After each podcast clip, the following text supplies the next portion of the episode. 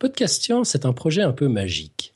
Là où une émission de vulgarisation scientifique traditionnelle ferait du top-down, de la diffusion de savoir scientifique, chez Podcast Science, il s'agit plutôt d'un dialogue, avec tout ce que cela peut réserver comme surprise. Le 30 juin dernier, nous recevions un message complètement incongru de notre auditeur Maël Tepo. Il nous disait un haricot vert, auquel on aurait ajouté un gène de limace pour qu'il soit plus juteux. Exemple inventé. Où se situerait-il dans l'arbre du vivant?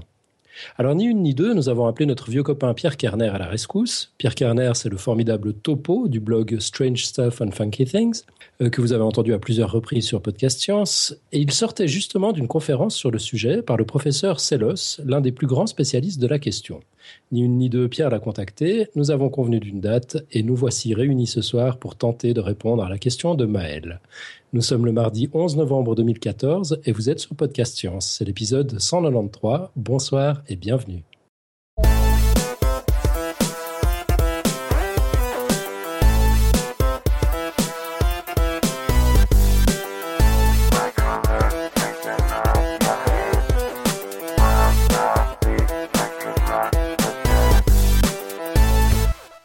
Alors, tour de table. À Paris, chez Nico, nous avons tout d'abord Marc-André Sellos, qui a abrégé son séjour à Lille exprès pour être avec nous ce soir. Bienvenue. Bonsoir. Bonsoir. On a Pierre Kerner, alias Topo. Salut Pierre. Bonsoir.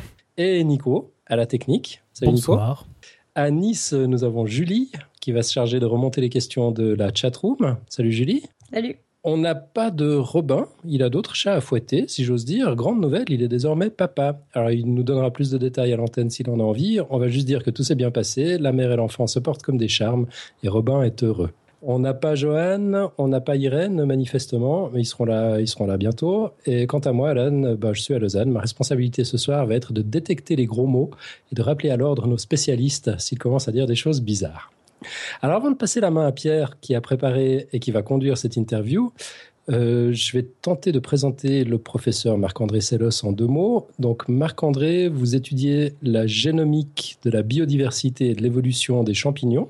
Euh, vous êtes professeur au Muséum d'histoire naturelle à Paris et vos recherches portent principalement sur les symbioses entre des racines de plantes et des champignons du sol. Et vous êtes également président de la Société botanique de France. J'ai pas dit trop de bêtises Oui, c'est tout à fait ça. Et je suis pas spécialiste euh, ni des haricots verts, ni des limaces, mais enfin, on va quand même essayer Ah, de répondre à la question. Ça va me retomber sur la gueule après. Ouais, Est-ce qu'on aurait survendu sa spécialité? Bon. Enfin, je... Je vous propose qu'on démarre l'interview. Alors Pierre, bah, la parole est à toi, on t'écoute. Bah, très bien. Bah, alors, comme euh, la question euh, parle sur l'arbre du vivant et que l'arbre du vivant, c'est censé représenter les, relations entre diverses euh, espèces, on va commencer par justement cette notion d'espèce. Et paradoxalement, la notion d'espèce semble très intuitive. hein. Les, chats donnent des chats, les chiens donnent des chiens. Mais si on tente de donner une définition de, ce qu'est une espèce, on se heurte quand même à de nombreux problèmes. Est-ce que euh, vous, vous pouvez nous expliquer le problème de la ou des définitions de ce qu'est une, une espèce Oui, alors il y, a, il y a plein de définitions, effectivement. Il y en a une qui est toute simple et qui est celle qu'on utilise quand on va acheter du saumon chez le poissonnier ou des poireaux au marché, qui est une définition euh, morphologique. Après tout, un poireau, ça ressemble à un poireau. Mais en réalité, pour un biologiste, c'est un tout petit peu plus compliqué. Il y a des fois des organismes qui se ressemblent beaucoup et puis qui en fait sont pas du tout de la même espèce. Euh, c'est quelque chose que, par exemple, on a découvert récemment chez des lézards euh, d'Europe euh, ou chez un champignon, par exemple, comme ceux qui, font le, le bleu sur le roquefort. En réalité, on a souvent sous un même aspect plusieurs espèces différentes quand on prend un autre critère qui est de voir si les organismes sont capables de se reproduire ensemble, de se croiser. Et quand ils ne le sont pas, eh bien, ils contiennent des gènes éventuellement que les autres qui leur ressemblent et- possiblement hein, ne contiennent pas. Ça, c'est le critère biologique. C'est une espèce qui n'est pas définie sur la morphologie, mais sur la capacité à se, à se croiser entre organismes. Et donc, une espèce est une communauté d'organismes capables de se reproduire et de se croiser ensemble et qui donc partagent les- les mêmes gènes. Alors, cette définition-là, euh, qui, est- qui est très opérationnelle pour les biologistes et pour euh, comprendre la diversité génétique, elle a été aussi doublée ou triplée, plus exactement, d'une troisième définition qui est plus évolutive, celle-là qui consiste à prendre en compte le, le- le fil du temps qui passe, hein, qui Mhm. consiste à dire que sont dans une même espèce les descendants d'un ancêtre donné ou d'une population d'ancêtres donnés. Et euh, à ce moment-là, c'est le critère finalement de descendance qui compte. Voilà. Alors les biologistes jonglent avec toutes ces définitions. Selon les cas, ils utilisent l'une ou l'autre. Et qu'est-ce que ça veut dire en fait? Ça veut dire que quelle que soit la définition qu'on prend, c'est pas vraiment quelque chose qui existe. On, y reviendra, hein, même la définition biologique, il y a des gros problèmes en fait. C'est euh, quand on parle des espèces, on essaie de, figer le réel derrière euh, des concepts qui n'existent pas forcément dans la nature, mais qui nous permettent de nous emparer de la nature. C'est des représentations du réel. Ok. Euh, justement, là, là vous, avez, évoqué le, mot de figé, et souvent on se, heurte à cette idée que les espèces sont figées, mais de plus en plus on a, on a, compris que justement, du fait des mécanismes d'évolution, il y a naissance d'espèces. Et du coup, dans le cadre des définitions que vous avez fournies euh, à, l'instant, est-ce que vous pourriez nous dire comment naissent les espèces? Oui, alors ça c'est un truc important, c'est que quand on regarde les espèces qu'on peut voir avec les yeux, elles n'ont pas l'air d'évoluer si vite. Mhm. Bon, euh, pour les microbes, c'est pas la même chose. Hein, et on voit euh, certains microbes qui apparaissent, qui commencent à devenir un peu plus dangereux que d'autres. Enfin, on les voit évoluer beaucoup plus vite, mais, mais pour les poireaux et les saumons dont on parlait, bon, là, l'évolution paraît plus lente. et, effectivement, on a du mal à considérer que dans le temps long, elles vont changer, elles ont déjà changé. Et euh, si on se reporte, je sais pas moi, si on, si on va euh, un million d'années en arrière, il n'y a rien ou très peu de choses qui ressemblent à ce qu'on a actuellement parmi nous. Hein. Mhm. Et donc, euh, les espèces, il arrive plein de choses. Il y en a qui s'éteignent, on sait très bien que c'est arrivé aux dinosaures par exemple. Et il y en a qui persistent et puis qui changent dans le temps. Et l'homme d'il y a 70 000 ans ne ressemble pas à l'homme actuel, et pourtant on descend bien de ces gens-là. Hein. Mhm. Et puis, il y a aussi des cas où, pour différentes raisons, une espèce donnée en engendre plusieurs. Par exemple, parce que des populations se retrouvent isolées sur deux continents différents et vont plus effectivement se croiser, même si elles peuvent plus se croiser, elles finissent par devenir différentes. Et c'est là où on, nomme deux espèces différentes, c'est ça Et finalement, bah, à la fin, oui, on a deux espèces différentes. Et ça, ce processus qu'on appelle la spéciation, l'apparition de nouvelles espèces, ça, c'est le mécanisme qui avait beaucoup étudié, étudié Darwin, qui l'avait aidé à comprendre euh, qu'il y avait de l'évolution, mais ce qui est assez joli, c'est que Darwin ne définit jamais l'espèce. Euh, quelque part, il dit même que c'est un concept un peu difficile à cerner. Il s'intéresse juste au changement. D'accord. Ok, donc pour lui, finalement, l'espèce, c'est quelque chose qui, qui n'a pas essentiellement d'importance dans, dans l'explication de sa théorie, puisque lui, ce qu'il essaie d'expliquer, c'est que à, terme, toute population est amenée à changer, c'est ça En tout cas, pour nous, aujourd'hui, une espèce, c'est un devenir. D'accord. Oula. En biologie. Une belle phrase. Euh, je crois que Alan, tu avais une question justement sur ces, questions d'espèces. oui, j'ai regardé une vidéo, on mettra, on mettra un lien dans les notes de l'émission sur laquelle on peut vous voir donner une conférence, euh, dans laquelle vous dites notamment que euh, la reproduction n'a pas pour but d'assurer la pérennité de l'espèce. Pourtant, c'est ce qu'on nous apprend à l'école. Est-ce que vous pouvez développer? Bah, d'abord, il ne faut pas confondre le but et la conséquence. C'est vrai que du fait que les organismes se reproduisent, ils ont une descendance, hein, c'est sûr. Mais euh, en fait, voilà. D'abord, l'espèce, elle varie. C'est ce que je disais tout à l'heure. Hein. Quand on regarde euh, dans les fossiles, on ne retrouve pas les espèces actuelles. Donc, elles vont changer. Euh, croire que l'espèce a une pérennité, qu'elle ne bouge pas, c'est une forme de fixisme, c'est-à-dire ne pas prendre en compte l'évolution profonde qui se perd tout le temps dans tout ce qui nous entoure et qui est vivant, et qui d'ailleurs est, une propriété qui peut définir le vivant. Le vivant, c'est ce qui évolue. Et alors, on est toujours obligé d'évoluer euh, pour plein de raisons. Pour en prendre une toute simple, hein, qui va peut-être nous conduire sur des choses dont on va parler aujourd'hui, euh, les interactions biologiques. On est obligé d'évoluer pour s'adapter à ces parasites parce que les parasites eux-mêmes évoluent euh, et, finalement, au cours de cette évolution, arrivent à, obtenir de nouveaux mécanismes pour nous être nuisibles. Et rapidement, les individus sensibles bah, sont atteints par ces maladies, se reproduisent pas ou meurent, ou se reproduisent moins bien. Et, on va sélectionner tous les changements qui, euh, au sein de l'espèce, permettent de résister aux, aux maladies et, à leurs innovations, si j'ose dire. Donc, il y a un mécanisme perpétuel où le vivant engendre l'évolution du vivant. Il n'y a pas de règle de pérennité. Et le summum de l'absence de règles de pérennité, c'est que finalement, des fois, il y a des extinctions, peut-être des fois à cause de circonstances environnementales, mais aussi il y a des espèces qui s'éteignent parce que leurs parasites les, les tuent bel et bien, les boulottes jusqu'au dernier, quitte à en crever elles-mêmes ensuite. Donc là, c'est un peu l'idée qu'il faut systématiquement qu'il y ait adaptation, et cette adaptation, c'est on, avait tendance à l'envisager comme quelque chose qui s'adapte à, des espèces qui s'adaptent à, des agents externes, mais là on s'aperçoit qu'en fait ces, agents externes c'est systématiquement un autre euh, organisme vivant et que justement cette interaction entre le vivant fait qu'il y aura perpétuelle adaptation et du coup perpétuel changement, c'est ça? Il faut à la fois s'adapter au changement de l'environnement physique, mhm. mais les plus fréquentes sont quand même celles de notre environnement biologique. Et il faut s'adapter à ça. Et, d'ailleurs, l'homme, dans le passé, s'est adapté à des tas de changements. Euh, bon, aujourd'hui, dans les civilisations dans les sociétés occidentales, on, ne meurt plus de la grippe. ou des oreillons, mais quand des, quand des peuplades amazoniennes qui n'ont jamais été en contact avec ces maladies-là les attrapent, eh ben, elles sont décimées, mais décimées au sens strict du mot. Ils n'en survivent pas plus d'un sur dix.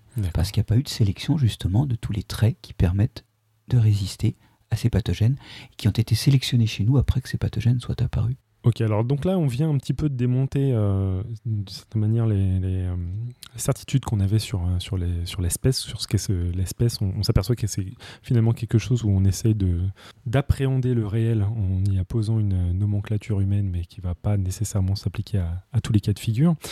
Et en fait, récemment, moi j'ai vu un, professeur américain assez célèbre Scott Gilbert, professeur de biologie évolutive du développement, et qui a répété dans divers séminaires que la notion d'individu elle-même était, à l'instar de celle de l'espèce, une représentation approximative du réel. Et il prenait comme exemple le fait que 90% des cellules d'un individu humain sont d'origine bactérienne. Alors quel est votre point de vue sur ce nouvel bouleversement de nos, définitions? Si je peux juste glisser une petite question entre deux, euh, avant, de permettre euh, au professeur de répondre.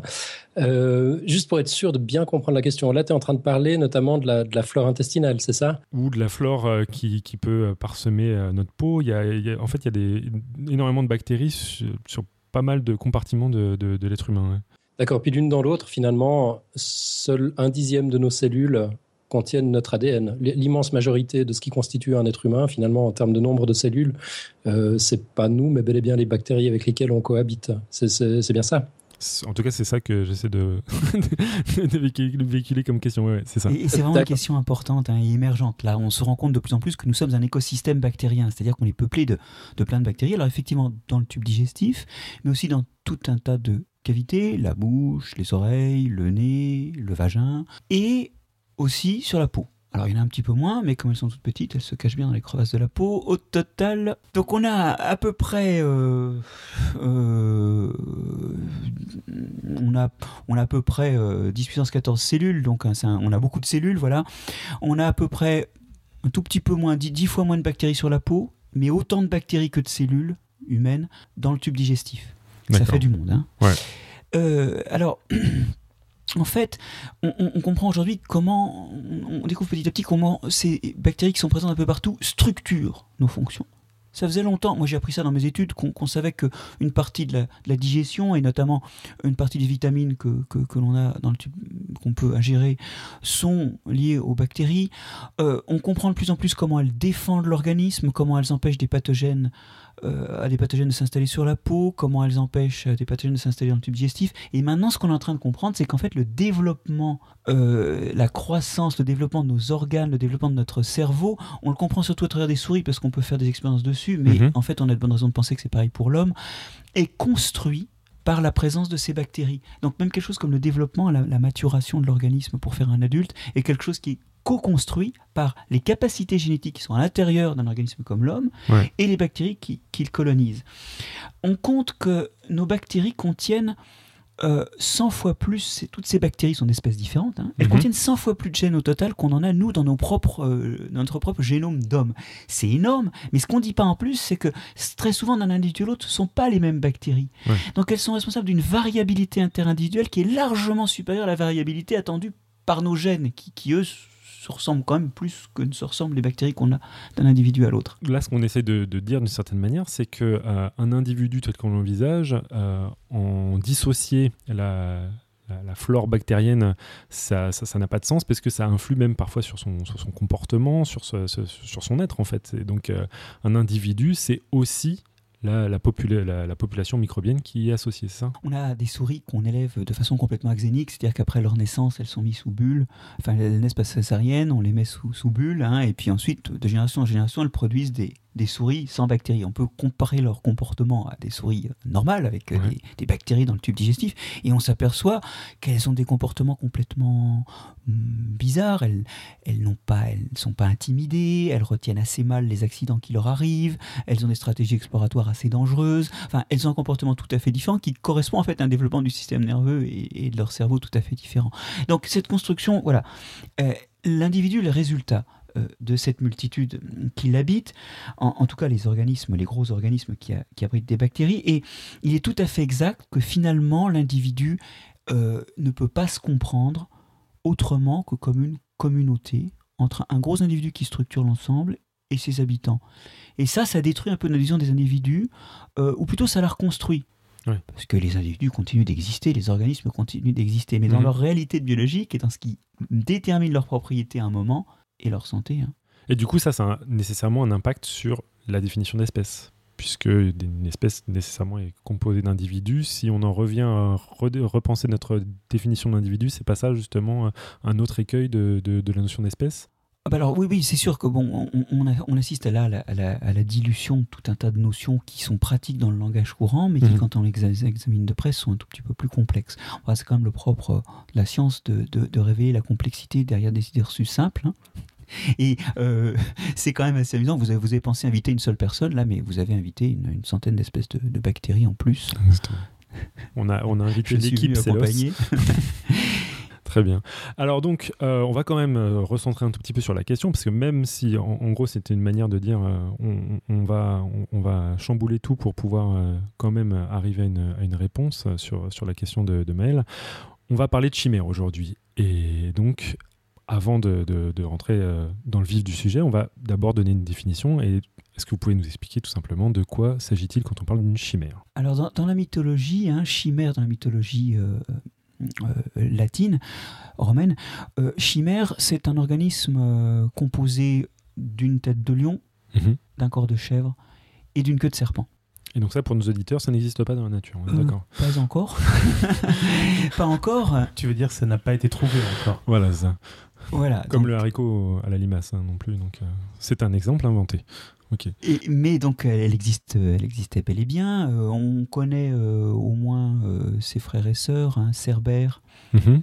le chien qui garde les enfers, et puis l'hydre à neuf têtes. C'est, ça fait partie de sa fratrie, donc c'est une famille qui était durement touchée par des morphologies un peu bizarres. Et ça existe tellement pas quelque chose comme chimère que le mot en français a fini par désigner quelque chose qui n'existe pas. Mhm. Hein, une chimère, c'est, quelque chose qui est inatteignable, qui, qui n'existe pas. Bon, ça, ça revient à dire qu'on croit vraiment que les mélanges d'espèces n'existent pas. Et ça pose problème. Bah, parce que justement, on est tous des puzzles Mhm. qui sont faits d'espèces différentes. Et moi, quand je dis je, en fait, ce qui dit je, là, on, on en reparlera. Il y a des bactéries partout. Il y en a même qu'on n'a pas cité, mais il y a au moins toutes les bactéries qui me permettent de digérer, de me défendre contre les pathogènes, qui font que je suis de bonne ou mauvaise humeur selon les analogues de neurotransmetteurs qu'elles m'envoient dans l'organisme. Mhm.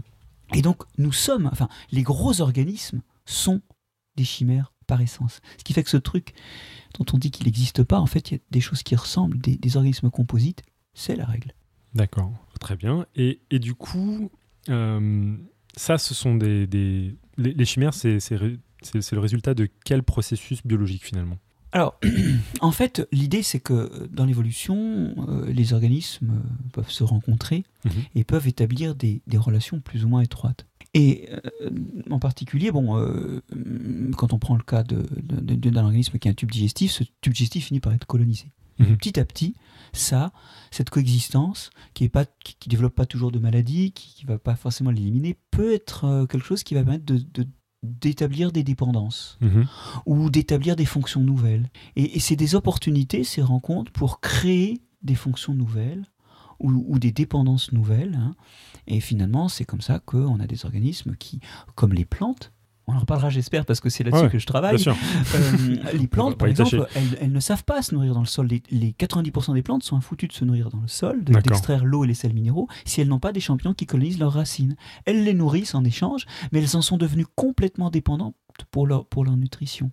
D'accord. Donc c'est l'émergence de la dépendance qui finit par émerger quand des organismes se rencontrent. Il n'y a pas que des processus pathogènes, hein, des maladies qui résultent de la rencontre ou, ou- ou des prédations qui résultent de la rencontre entre organismes. D'accord. On, on- on va parler de, de- de- de chimères qui sont au, au final, si, si, si, si, vous- si je me trompe, vous m'arrêtez, le, le résultat de mécanismes d'hybridation euh, pour la plupart. Euh, Est-ce que ces mécanismes d'hybridation vont bouleverser notre conception de ce qu'est une espèce, nécessairement? Alors oui, là, là, c'est quelque chose qui est un tout petit peu différent. Effectivement, euh, on, on- on peut euh, conjuguer euh, des, des propriétés venues d'origines évolutives différentes en associant des organismes. Par exemple, moi, une bactérie qui est dans mon tube digestif. Mhm. Mais il y a aussi des cas où il se produit euh, des associations de propriétés génétiques venues d'horizons évolutifs différents par la formation d'hybrides.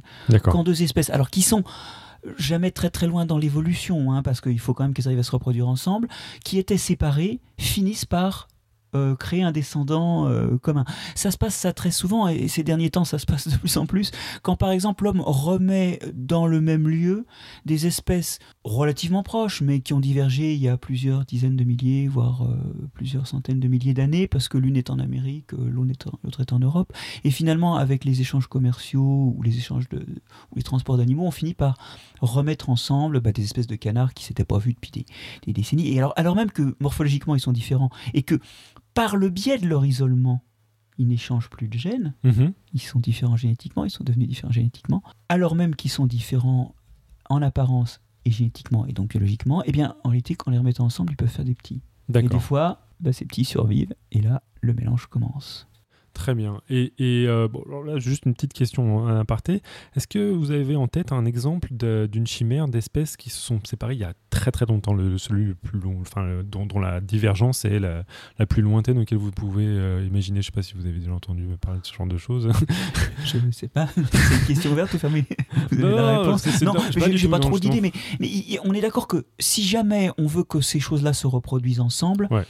euh, il ne faut pas qu'elles aient euh, divergé trop anciennement. Ouais. Alors du coup, voilà, on va avoir des espèces de salmonidés, donc des poissons de la famille de la truite ou, ou- ou du saumon qui vont être capables de faire ça, mais en- entre espèces de la fa- cette famille. Les, les- je citais les canards. hein. Ouais. C'est un genre où il y a des canards dans le monde entier. Bon, euh, euh, il y a des espèces régionales et quand on les remet ensemble, euh, ils commencent à se, à se reproduire. Mais, mais c'est jamais à très très grande distance parce qu'il faut encore qu'ils soient capables bah, de s'accoupler, que, que leur génome, quand ils se réunissent dans la descendance, soit capable de fonctionner ensemble.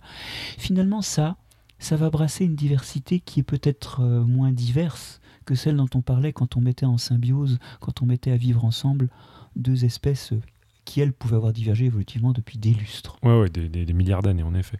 D'accord, donc là, on parle d'un mécanisme de chi- chimérisation, on va dire, euh, de- d'espèces assez proches, finalement.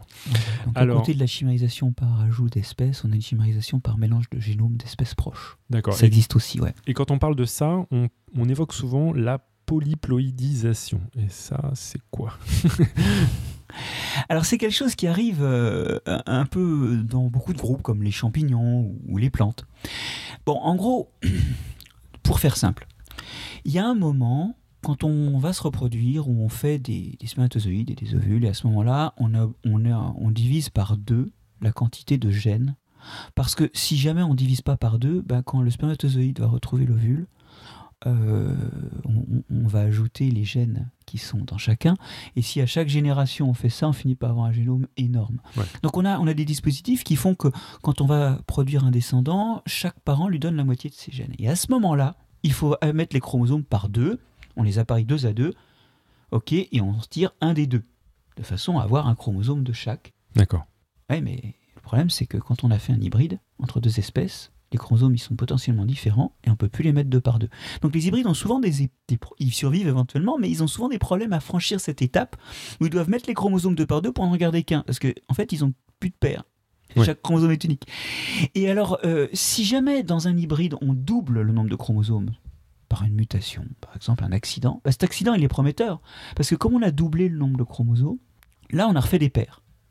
Donc il y a des- une forme d'hybride assez spéciale qui survit, qui sont des hybrides dans lesquels le nombre de chromosomes a doublé. Mhm. Alors, vous allez me dire, ouais, bon, d'accord, voilà, c'est technique. Bah non, c'est pas technique, parce que pour le coup, le blé, par exemple, Ouais. les, les blés qui font les farines qu'on consomme, ils ont subi ça dans leur évolution. D'accord. Voilà. Ce sont des hybrides, finalement, de, de, de quelles espèces? Ce on, sont on des connaît? hybrides entre des espèces de d'égilops ou de blé au sens strict sauvage, des triticums, hein, et euh, les blés durs qui servent à faire des pâtes, par exemple, sont des Ouais. hybrides entre des, des égilops, enfin une espèce d'égilops et une espèce de triticum. Ça, ça donne un blé qui a un premier polyploïde.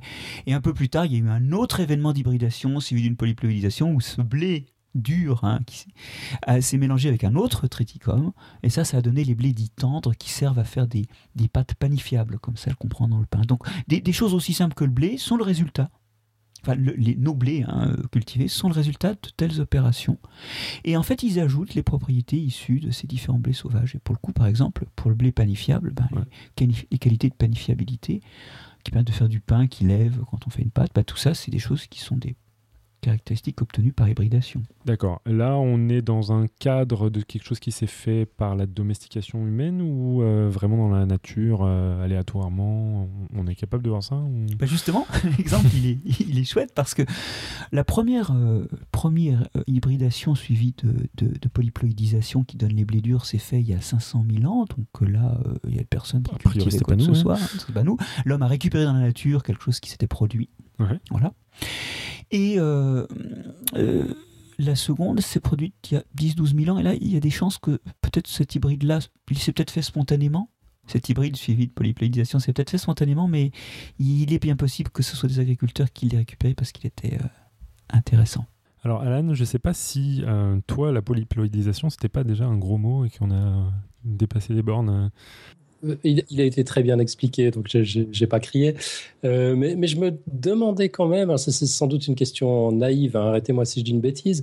Moi, je comprends diploïde comme deux versions de chromosomes, polyploïde comme plusieurs versions de chromosomes, et puis je me demande, euh, ça me fait penser spontanément à la, trisomie où on a trois versions euh, d'un même chromosome. Je me demandais si ça s'inscrit là-dedans d'une manière ou d'une autre. Il y a un lien entre ce que vous êtes en train de dire et la trisomie? Alors, c'est une, euh, c'est une question intéressante. Bon, on est tous diploïdes parce qu'on a diploïdes deux jeux de chromosomes, d'accord? Et c'est pour ça qu'il faut en retirer un de chaque avant de les transmettre à sa descendance, puisque notre partenaire qui va en transmettre aussi une moitié a fait la même chose, et ça redonnera un bébé dans l'espèce humaine diploïde aussi. Il aura mhm. deux chromosomes de chaque. Alors, la polyploïde, bah, il y a plus de deux, quoi. Alors maintenant, la trisomie. Alors là, le problème de la trisomie, c'est qu'on on, augmente la dose de certains gènes, ceux qui sont sur un des chromosomes, qui se retrouvent euh, ben, avoir mal vécu euh, justement cette opération-là, et un des parents a transmis deux fois le chromosome au lieu d'une seule. Donc le bébé ou le descendant en a trois copies. Et il y a des, systèmes de, de doses, notamment, il n'y a pas que ça, hein, c'est assez compliqué en état, mais quand on change la dose de certains gènes par rapport à d'autres, ben, ça induit des dysfonctionnements. Et ça, c'est un vrai problème pour les hybrides. Il faut bien réaliser que là, on a dit il y a des hybrides qui font des nouvelles espèces, on a des hybrides qui euh, ont des propriétés nouvelles, ok, mais trois quarts du temps, quand on manipule un jeu chromosomique, on fait une configuration nouvelle, ça foire. Mais comme ça foire, on les voit plus. Et en évolution, on voit surtout les descendants de ceux qui, pour le coup, avaient des propriétés intéressantes et marchaient quand même bien. Mhm. Faut pas se leurrer. L'hybridation, c'est pas toujours bon et ça peut, ça peut déboucher sur des accidents. Euh, alors, je vais faire ma comparaison habituelle. Euh, deux espèces enfin, c'est pas des espèces là, hein. c'est des races très différentes. Mhm. C'est le Chihuahua et le Saint-Bernard. Et vous imaginez bien qu'il y a certains croisements, notamment quand la femelle est un Chihuahua, qui sont pas très très prometteurs. Hein. Et il faut donc réaliser que dans tous les hybrides qu'on peut faire, euh, ben, il y en a qui, effectivement sont prometteurs et d'autres qui sont euh, tout simplement voués à l'échec dès la première génération. Par exemple parce qu'ils sont stériles. Ok. Là, on parle de chromosomes à s'identifier. Ça, c'est, euh, on, ne le retrouve pas dans, tous les organismes vivants. Euh, est-ce que c'est un, mécanisme spécifique des, espèces qui ont un noyau avec des chromosomes identifiés, par exemple la polyploïdie Ah oui, oui, oui, oui. Oui, les, bactéries, elles, elles, euh, déjà, elles se reproduisent pas du tout comme nous. Elles, ne mhm. font pas cette opération qui consiste à se mettre à deux pour donner une partie de ces gènes à un descendant. Elles font pas ça. Elles se contentent de se diviser. on pourra peut-être en parler. Elles ont d'autres moyens d'acquérir des gènes nouveaux, mais euh, bon, elles, ne font pas ça déjà. Donc elles, elles sont pas polyploïdes. Elles sont pas ces problèmes-là. Et puis il y, a des groupes euh, comme les animaux où la polyploïdie marche pas très très bien, euh, probablement à cause du fait que dans ces groupes-là, il y a des chromosomes sexuels qui sont eux très très sensibles aux effets de dose. Et du coup, chez les animaux, ça arrive.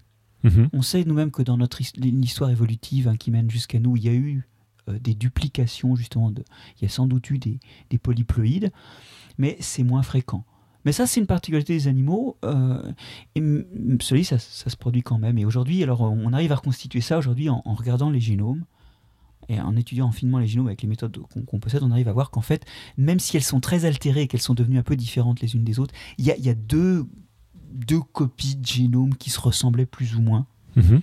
Cette ressemblance s'altère évidemment de façon croissante au cours du temps, mais on arrive à reconstituer avec de bons outils le fait qu'à un moment, il y a eu l'équivalent de deux génomes. Donc là, quand on parle de nous, on parle au sein des animaux du groupe des, euh, des vertébrés. ça Oui, c'est ça, voilà.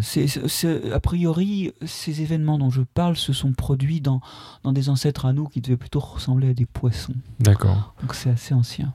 Et euh, si je ne m'abuse encore, ça est- c'est arrivé. On, a l'impression aussi parfois qu'on peut se dire ah, plus, plus de génomes, euh, mieux, mieux on se porte. Mais euh, donc nous, humains, par rapport au génome de poissons osseux, on a moitié moins de, de gènes d'une certaine manière, parce qu'il y a eu une, un événement de duplication du génome. Alors c'est ça, il y a, il y a- Pour les il y a poissons des- aussi, oui, il y a- il y, a- il y a des poissons qui ont divergé avant, qui eux ont, ont- ont pas ça. Mais on n'a pas forcément un nombre euh, double de gènes, parce qu'une fois que vous avez doublé comme ça Mhm. euh, le nombre de, de- de- de chromosomes et donc de gènes, euh, vous avez des redondances, euh, certaines copies vont acquérir d'autres fonctions, et ça fait que finalement arriver à reconnaître quand on a un génome actuel qu'à un moment il y a eu deux génomes avec des redondances entre eux, c'est de l'archéologie, quoi. Ça demande euh, vraiment des outils forts parce que finalement il y, a, il y a beaucoup de choses qui ont été perdues après ou qui ont subi des altérations pour, pour acquérir de, de nouvelles fonctions.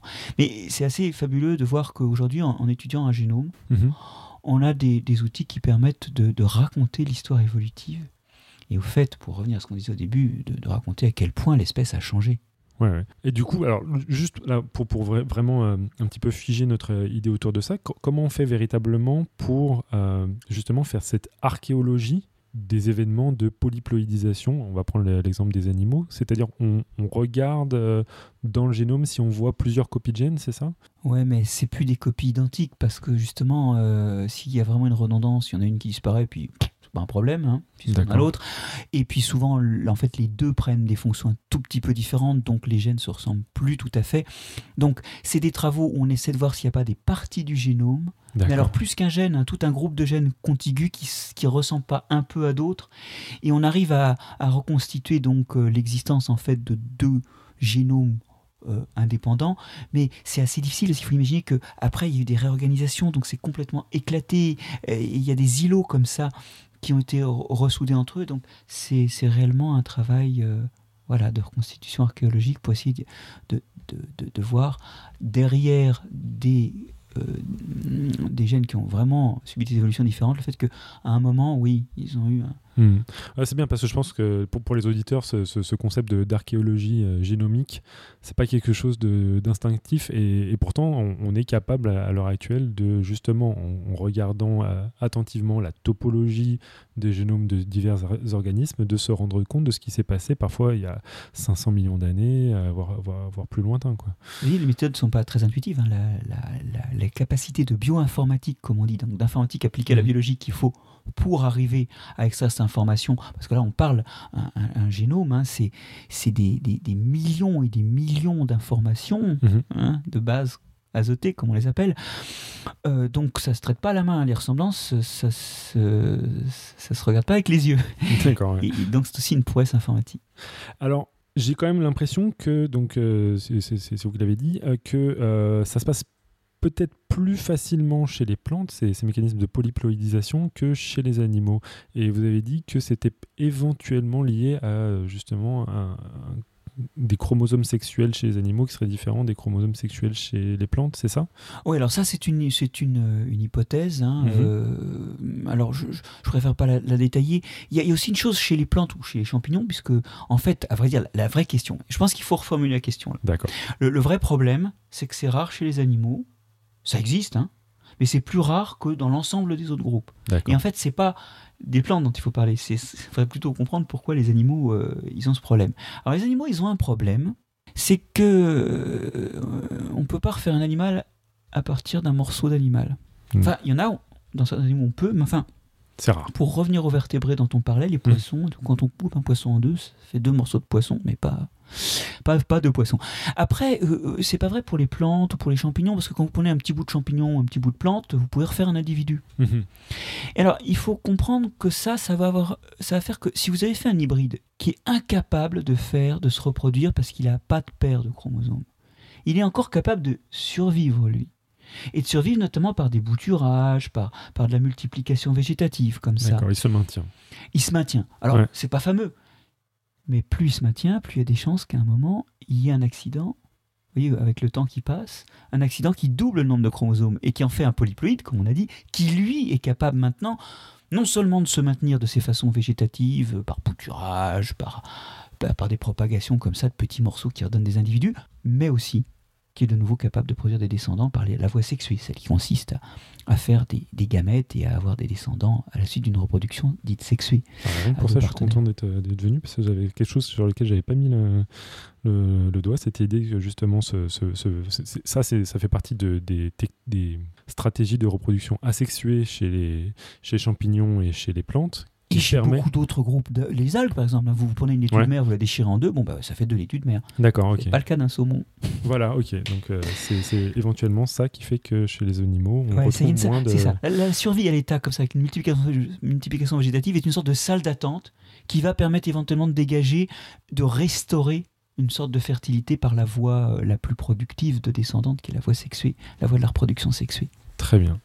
Et donc, est-ce que euh, bah, cette première méthode de- de- d'obtenir des chimères, est-ce que ça permet d'avoir... euh, de, de- de- est-ce que ça, ça- ça résulte en une stratégie évolutive particulière? Ou est-ce que c'est un incident parmi tant d'autres? Alors bon, on, on a bien dit hein, que beaucoup d'hybrides n'ont pas un grand avenir. Ouais. Par exemple, les tigrons et les ligrons, hein, euh, les mâles en général sont pas fertiles. D'accord. Donc, bon. Mais il, va, il peut se passer deux choses. Alors, on va peut-être euh, juste expliquer. Tigron et Ah oui. ligron, c'est les hybrides des tigres et des lions en fonction de qui est le mâle et qui est la femelle. Oui, c'est ça. Alors, je Alors crois moi, je ne serais pas du tout en moi, je sais mesure plus de... plus si on met la première lettre euh, de la maman ou du papa. Mais bon, euh, bref, on peut croiser un- une tigresse par un lion ou Ouais, un lion, ouais. par Ouais. un tigre. Et euh, ça donne des descendants qui sont très beaux, qui, qui se développent très bien, hein, Mhm. euh, qui sont ben, parmi les plus gros félins connus.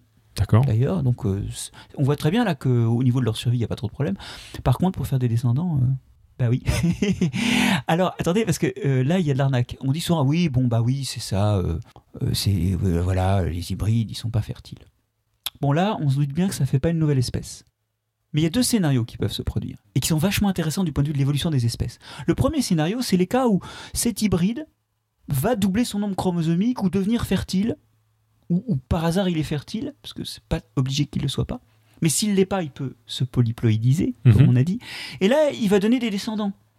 Mais ces descendants, pas- surtout s'il est polyploïde, se croisent plus avec les parents. Parce qu'il y aura un problème de nombre de chromosomes. Ouais. Et donc, euh, vous avez créé une nouvelle espèce des fois. Donc il y a des fois où une hybridation débouche sur une nouvelle espèce qui se croise plus avec les parents. C'est typiquement ce qui se passe quand il y a polyploïdisation, parce que si vous avez euh, quatre génomes dans, dans votre organisme et que vous faites des, des spermatozoïdes ou, ou des ovules qui en contiennent deux, et que vous croisez avec euh, les espèces parentales qui, elles, font des spermatozoïdes et des ovules avec un génome, vous ferez un descendant à trois génomes. Mhm. Et lui, eh, bah, il aura du mal, peut-être pas à se se développer, mais à se reproduire à son tour et, et à diviser ses chromosomes en deux. Bien Bon. sûr. Mais alors maintenant, autre scénario qui est encore plus intéressant en termes de mélange, c'est le scénario où euh, ces hybrides sont capables de se croiser avec leurs parents. Je reviens au tigron et au ligron. Tout le monde dit que, que c'est une, une voie de garage. Mais les femelles sont fertiles. Elles ne sont pas obligées de se croiser avec des, Des avec hybrides. ligrons, ouais. elles peuvent faire des petits avec leur papa. hein. Enfin, je veux dire, elles peuvent euh, se reproduire avec l'espèce parentale, une des deux espèces parentales. Et là, ça donnera des descendants. Et ça, on sait que ça se passe. C'est-à-dire qu'à ce moment-là, euh, les descendants de cet hybride vont être capables, vont posséder des gènes venus d'une espèce et de l'autre. Et alors, à la limite, si ce, process- ce processus est, vraiment fructueux et se répand en toute la population, c'est-à-dire si les hybrides commencent à aller faire des petits dans les deux populations parentales, ben à la fin, qu'est-ce qui se passe? Euh, Vous n'avez plus qu'une population avec euh, le- le- les mêmes génomes, vous n'avez plus que des hybrides quoi, au bout de quelques générations. Et alors, vous êtes dans un processus très intéressant. Parce que d'une part, vous avez une nouvelle espèce. Mais cette nouvelle espèce, elle est issue de deux autres. Alors certes, pas très distantes évolutivement. hein. Dans le cas qu'on dit les lions et les tigres, c'est des félins toujours. Mais vous avez, plus, vous avez une nouvelle espèce qui est une chimère. Mais vous avez eu un processus absolument tordant où, en fait, vous voyez, vous aviez deux espèces, vous n'en avez plus qu'une oui, vous avez une forme d'extinction. Et le processus, si vous voulez, on parle de déspéciation, le processus donne plus qu'une espèce. Alors on a un Suisse parmi nous. Allons dans les lacs suisses. C'est arrivé récemment. euh, autrefois, les lacs suisses étaient euh, assez profonds. euh, il y avait des poissons qui vivaient en surface, qui étaient des gros poissons, des corégonus. C'est des poissons donc qui, carnivores qui vivaient en surface, puis des espèces qui vivaient au fond avec des proies un tout petit peu différents, euh, une écologie différente.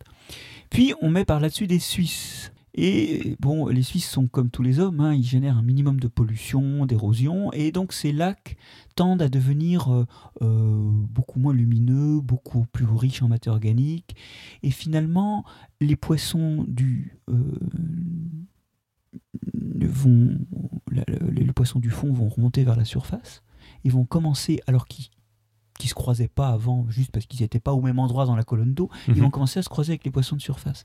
On a dans plein de lacs suisses des espèces de corégonus distinctes, une de surface, une de profondeur, qui étaient connues historiquement, qui sont en train de devenir simplement une seule espèce hybride. Donc ça se produit, ça, sous nos yeux, assez souvent d'ailleurs sous l'effet de l'homme de nouveau. Cette déspéciation, c'est un des mécanismes qui fait qu'il n'y a pas de pérennité de l'espèce. D'accord. Pa- Pardon, Alan, tu, tu voulais intervenir? Euh, ouais, non, d'abord pour dire que je suis absolument fasciné par ce que je viens d'entendre. C'est, c'est épatant. Je n'avais jamais pensé à ce mécanisme euh, pour, pour driver l'évolution. Et, et ouais, c'est, juste étonnant. Et, et puis l'autre chose, c'est que j'ai la réponse à la question essentielle qu'on se posait tout à l'heure. Mhm. Euh, euh, tigron, c'est un papa tigre et une maman lion. Et ligron, c'est un papa lion et une maman tigre. Donc on met le papa en premier, en fait. Le truc mnémotechnique, Ah, c'est... pas Comme d'habitude, ouais, les nomenclatures, ça prend le mal en premier, bravo. bon. Euh, donc là, moi, ce qui, me- surprend surtout, c'est qu'on arrive à des mécaniques de spéciation euh, ou même de force évolutive qui sont pas véritablement celles qu'on avait euh, ébauchées ou que Darwin avait ébauchées dans, la théorie de, l'origine des espèces, n'est-ce pas? Alors il y a des gens qui, pour se faire mousser, vous diront regardez, le darwinisme, c'est fini, ça contredit le darwinisme. Bon, il faut bien comprendre ce que c'est que la construction scientifique. Mhm. C'est pas quelque chose euh, où les idées qu'on a à un moment sont appelées à durer, elles sont appelées à être modifiées ou à voir s'agréger autour de, de nouvelles idées, de nouveaux concepts, de nouveaux mécanismes. Mhm. Le propre de la science, c'est d'être en évolution perpétuelle et au passage, cette évolution peut soigner des choses passées, soit, et c'est le cas ici, ajouter de nouvelles connaissances. La spéciation à la Darwin, où une espèce en donne deux, elle existe bel et bien. Mhm. Quelque part en amont de ce qui a donné les tigres et les lions, c'est ça qui s'est passé. Donc on ne peut pas dire que c'est anti-darwinien ou que Darwin est à, à acheter aux orties. C'est pas du tout ça. C'est juste que le, darwinisme évolue. On, a maintenant d'autres euh, mécanismes quant à l'évolution. Pour le coup, ils emballent, ils augmentent ceux qui- de, de- de Darwin. Et l'évolution est en, en- en perpétuelle euh, évolution, D'accord, bah oui, c'est comme toute théorie ça. scientifique vivante et Et donc là, le, Euh, par- si je peux me permettre, Ouais. c'est une différence avec le créationnisme. Qui, Oui, lui, qui, lui est figé, oui, ça c'est sûr. Euh, le, le mécanisme là quand même qui est, qui est, euh, qui est mis en évidence euh, n'est pas lent et progressif. Si, si c'est-à-dire que quand on a polyploïdisation, nécessairement on a un mécanisme qui est plutôt saltatoire dans le sens où il y a des sauts adaptatifs qui sont euh, mis en place, non? Oui, oui, mais c'est tout à fait ça. Alors après, ce saut, euh, bon, il doit y avoir des hybrides qui regrettent de l'avoir fait parce que justement, bien sûr. hein. euh, ils vivent dans des conditions atroces et ils sont privés de descendance. Mais euh, des fois, ce saut est, pro- est prometteur et, et ça nous rappelle la vieille théorie de, de Goldschmidt hein, sur le monstre prometteur. C'est Mhm. c'est une théorie qui n'a pas eu de succès en biologie, mais qui est restée dans le langage courant, la notion de monstre prometteur. C'est l'idée qu'à un moment, il y a un truc bizarre qui apparaît et il il peut créer de la nouveauté. Et c'est vrai que là, quand on a une hybridation, euh, on a un, saut quantitatif qui peut s'opérer. Là, pour le coup, euh, ça invalide une position qu'avait prise Darwin Mhm. et qu'il n'avait pas besoin de prendre. Beaucoup d'observateurs ont dit après, mais pourquoi il a été dire ça? Il avait repris cette idée que la nature ne fait pas de saut. Natura non fecit saltum, hein, c'était l'adage latin, il l'a même écrit de sa main. Et euh, pour lui, c'était un processus continu. Et c'est vrai que beaucoup de spéciations par divergence, comme celle qu'il décrivait, sont en fait des micro-accumulations de différences dans deux populations qui finissent par, qui finissent par faire deux espèces différentes. Mhm. Lui, ce qu'il décrivait, c'était effectivement des processus d'évolution relativement continus. Ici, en effet, on a un cas où on a une forme de, de saut. Et donc, quand on a, par exemple, mis en évidence ces duplications du génome des vertébrés, on est, on est capable de, de savoir que ces sauts adaptatifs, ils ont eu lieu dans notre lignée, quoi qu'il arrive. Et donc, euh, enfin, au, au- au lieu de prendre juste cet exemple des chimères, on peut savoir quand même que c'est- véritablement arrivé. C'est pas, c'est pas juste une vue de l'esprit et que ça, ça, ça ne concerne pas. Bon.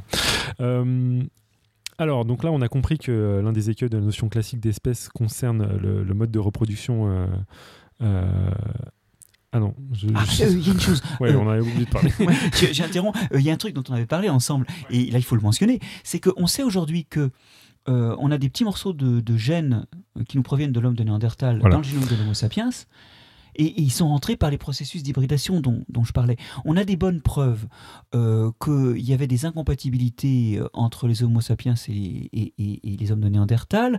Euh, on en a des preuves parce qu'en particulier, on n'a absolument aucun reste de gènes de Néandertal sur nos chromosomes sexuels. Mhm. Et ça s'interprète ça par le fait qu'il doit y avoir une forte incompatibilité entre les chromosomes sexuels de Néandertal et les nôtres, et les hybrides n'étaient pas très très réussis en fait de ce point de vue-là. Ils devaient être euh, pas très fertiles, mais assez pour que quelques descendants aient permis à certes finalement et introduit quelques gènes de néandertaliens dans les populations euh, d'Homo sapiens modernes, et en particulier nous en Europe, ça nous a sans doute in- introduit pas mal de caractères de notre peau, notamment des gènes euh, codants pour euh, euh, des kératines ou sans doute aussi la couleur pâle de la peau qui a été une adaptation à, à la vie hein, Donc, qui dans un serait milieu tempéré. un caractère ancestral d'une certaine Et manière. finalement, cette peau blanche, on a longtemps vue comme un symbole de supériorité, est tout simplement une récupération d'un vieux vieux caractère néandertalien. C'est très très probable. Et c'est un de ces cas où nous-mêmes, nous avons été, nous sommes finalement des, des chimères, effectivement, par hybridation Mhm. avec des, des Néandertals. Et pas seulement d'ailleurs, on sait aujourd'hui qu'il y a plein d'autres euh, groupes d'hommes fossiles qui nous ont laissé quelques gènes. Alors pas dans toutes les régions, hein, mais Ouais. Bah, on, sans rentrer dans les détails, on peut quand même s'apercevoir que même ça, ça, ça, ça- casse un tout petit peu la notion d'espèce d'une certaine manière, puisque on voyait qu'il y avait des, euh, des participations euh, dans, dans, dans, des transferts d'une partie du, du génome entre différentes espèces, entre guillemets, d'humains. Euh, donc voilà, on va, passer à un autre type de, chimérisation, d'une certaine manière, euh, qui cette fois-ci permet véritablement de euh, passer des, parties du génome d'espèces très très éloignées par rapport à la, à la chimérisation par hybridation. C'est le cas du transfert de gènes par transfert horizontal. Alors, qu'est-ce que ça veut dire et pourquoi parle-t-on de transfert horizontal? C'est quoi cette, euh, ce- ce- cette introduction de horizontal et vertical là, dans notre euh, processus biologique? Alors là, en fait, on va parler d'OGM dans la nature. D'accord. Attention, ça, ça ne constitue, ça ne constitue en rien une justification des, des OGM, mais euh, les OGM, l'idée qu'une espèce peut recevoir des gènes d'une autre espèce, le fait qu'une espèce puisse recevoir des gènes venus d'une autre espèce, ça existe dans la nature, Mhm. ça s'est passé souvent dans l'évolution, et euh, ça a des conséquences importantes, ce qui fait qu'on voit très bien que ces transferts de gènes ne sont pas complètement neutres, hein. mais c'est quelque- c'est un, c'est un processus qui, qui se produit dans l'évolution. Je, je- je le répète, hein, il ne faut pas y voir une justification des OGM, euh, la production de CO2 Mhm. ça existe dans la nature, c'est pas Oui. une raison pour produire du CO2 euh, par, euh, Oui, bien sûr. par décatonne. hein, euh. bon, donc, alors maintenant, hein, venant là-dessus, effectivement, c'est quelque chose qui est assez commun chez les bactéries. D'accord. Euh, les bactéries reçoivent des, gènes de leur environnement assez facilement, sont capables de récupérer de, l'ADN de différentes façons, de provenance extrêmement variée. Et alors là, pour le coup, les caractères qu'elles acquièrent peuvent être très très des caractères venus d'espèces très très différentes. Alors on, on connaît plusieurs moyens chez les bactéries. Je vais en citer deux.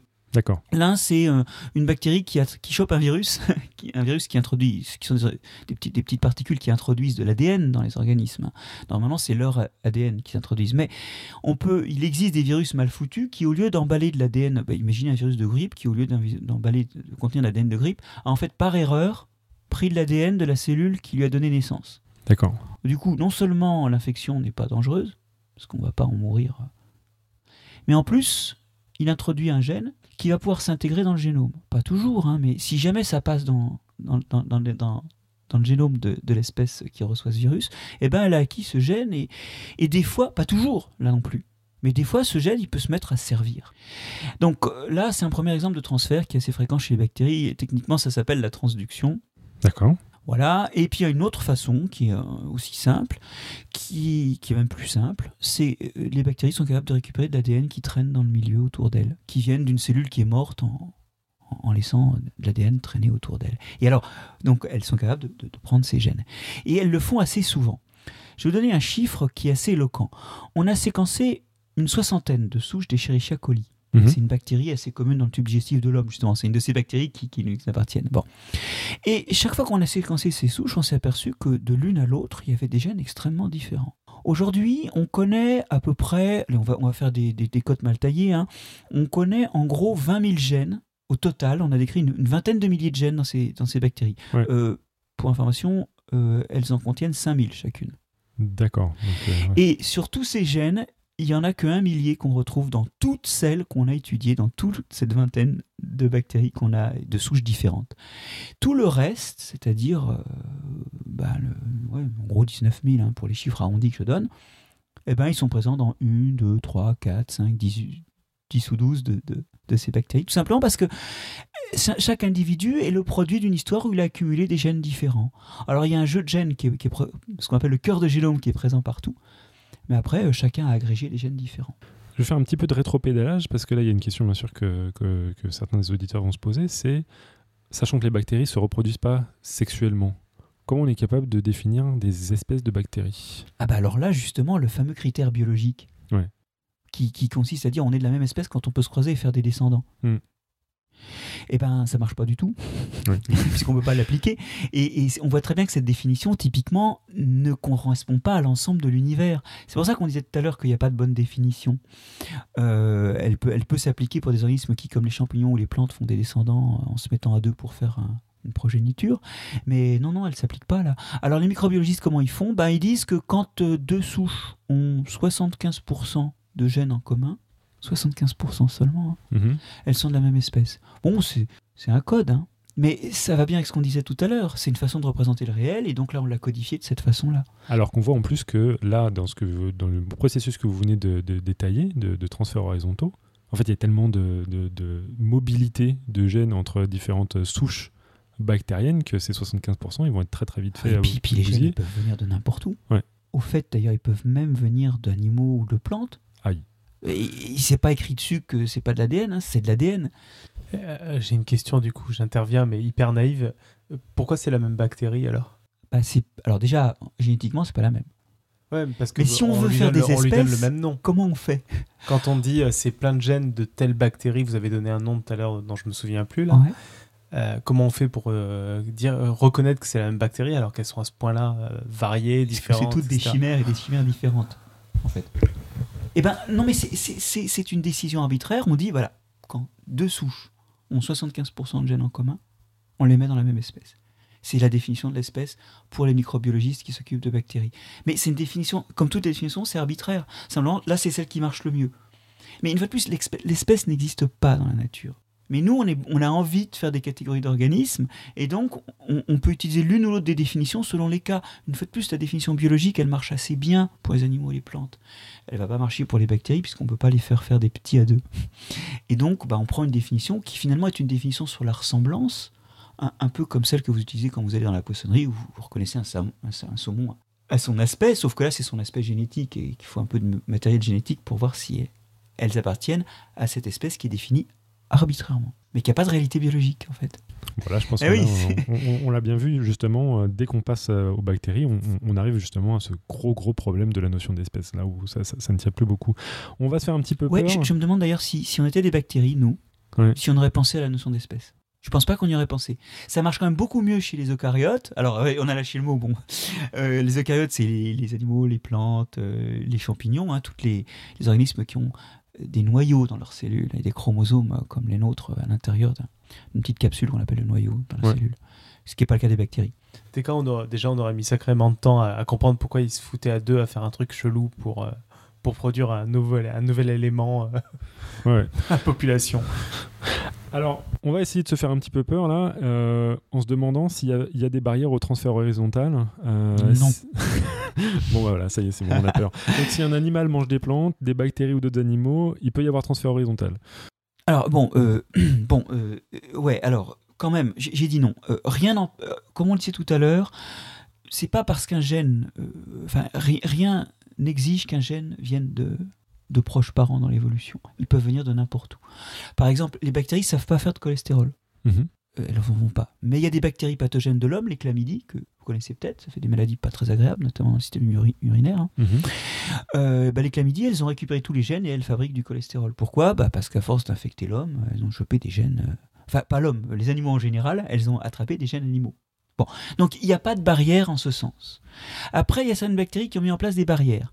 Elles vont contrôler que l'ADN ressemble à l'ADN euh, d'organismes apparentés parce que quand vous récupérez de l'ADN, ça peut être une maladie génétique aussi. Mhm. Ça peut être par exemple un bout d'ADN viral, ça peut être un bout d'ADN qui se multiplie dans le génome en faisant des tas de dégâts.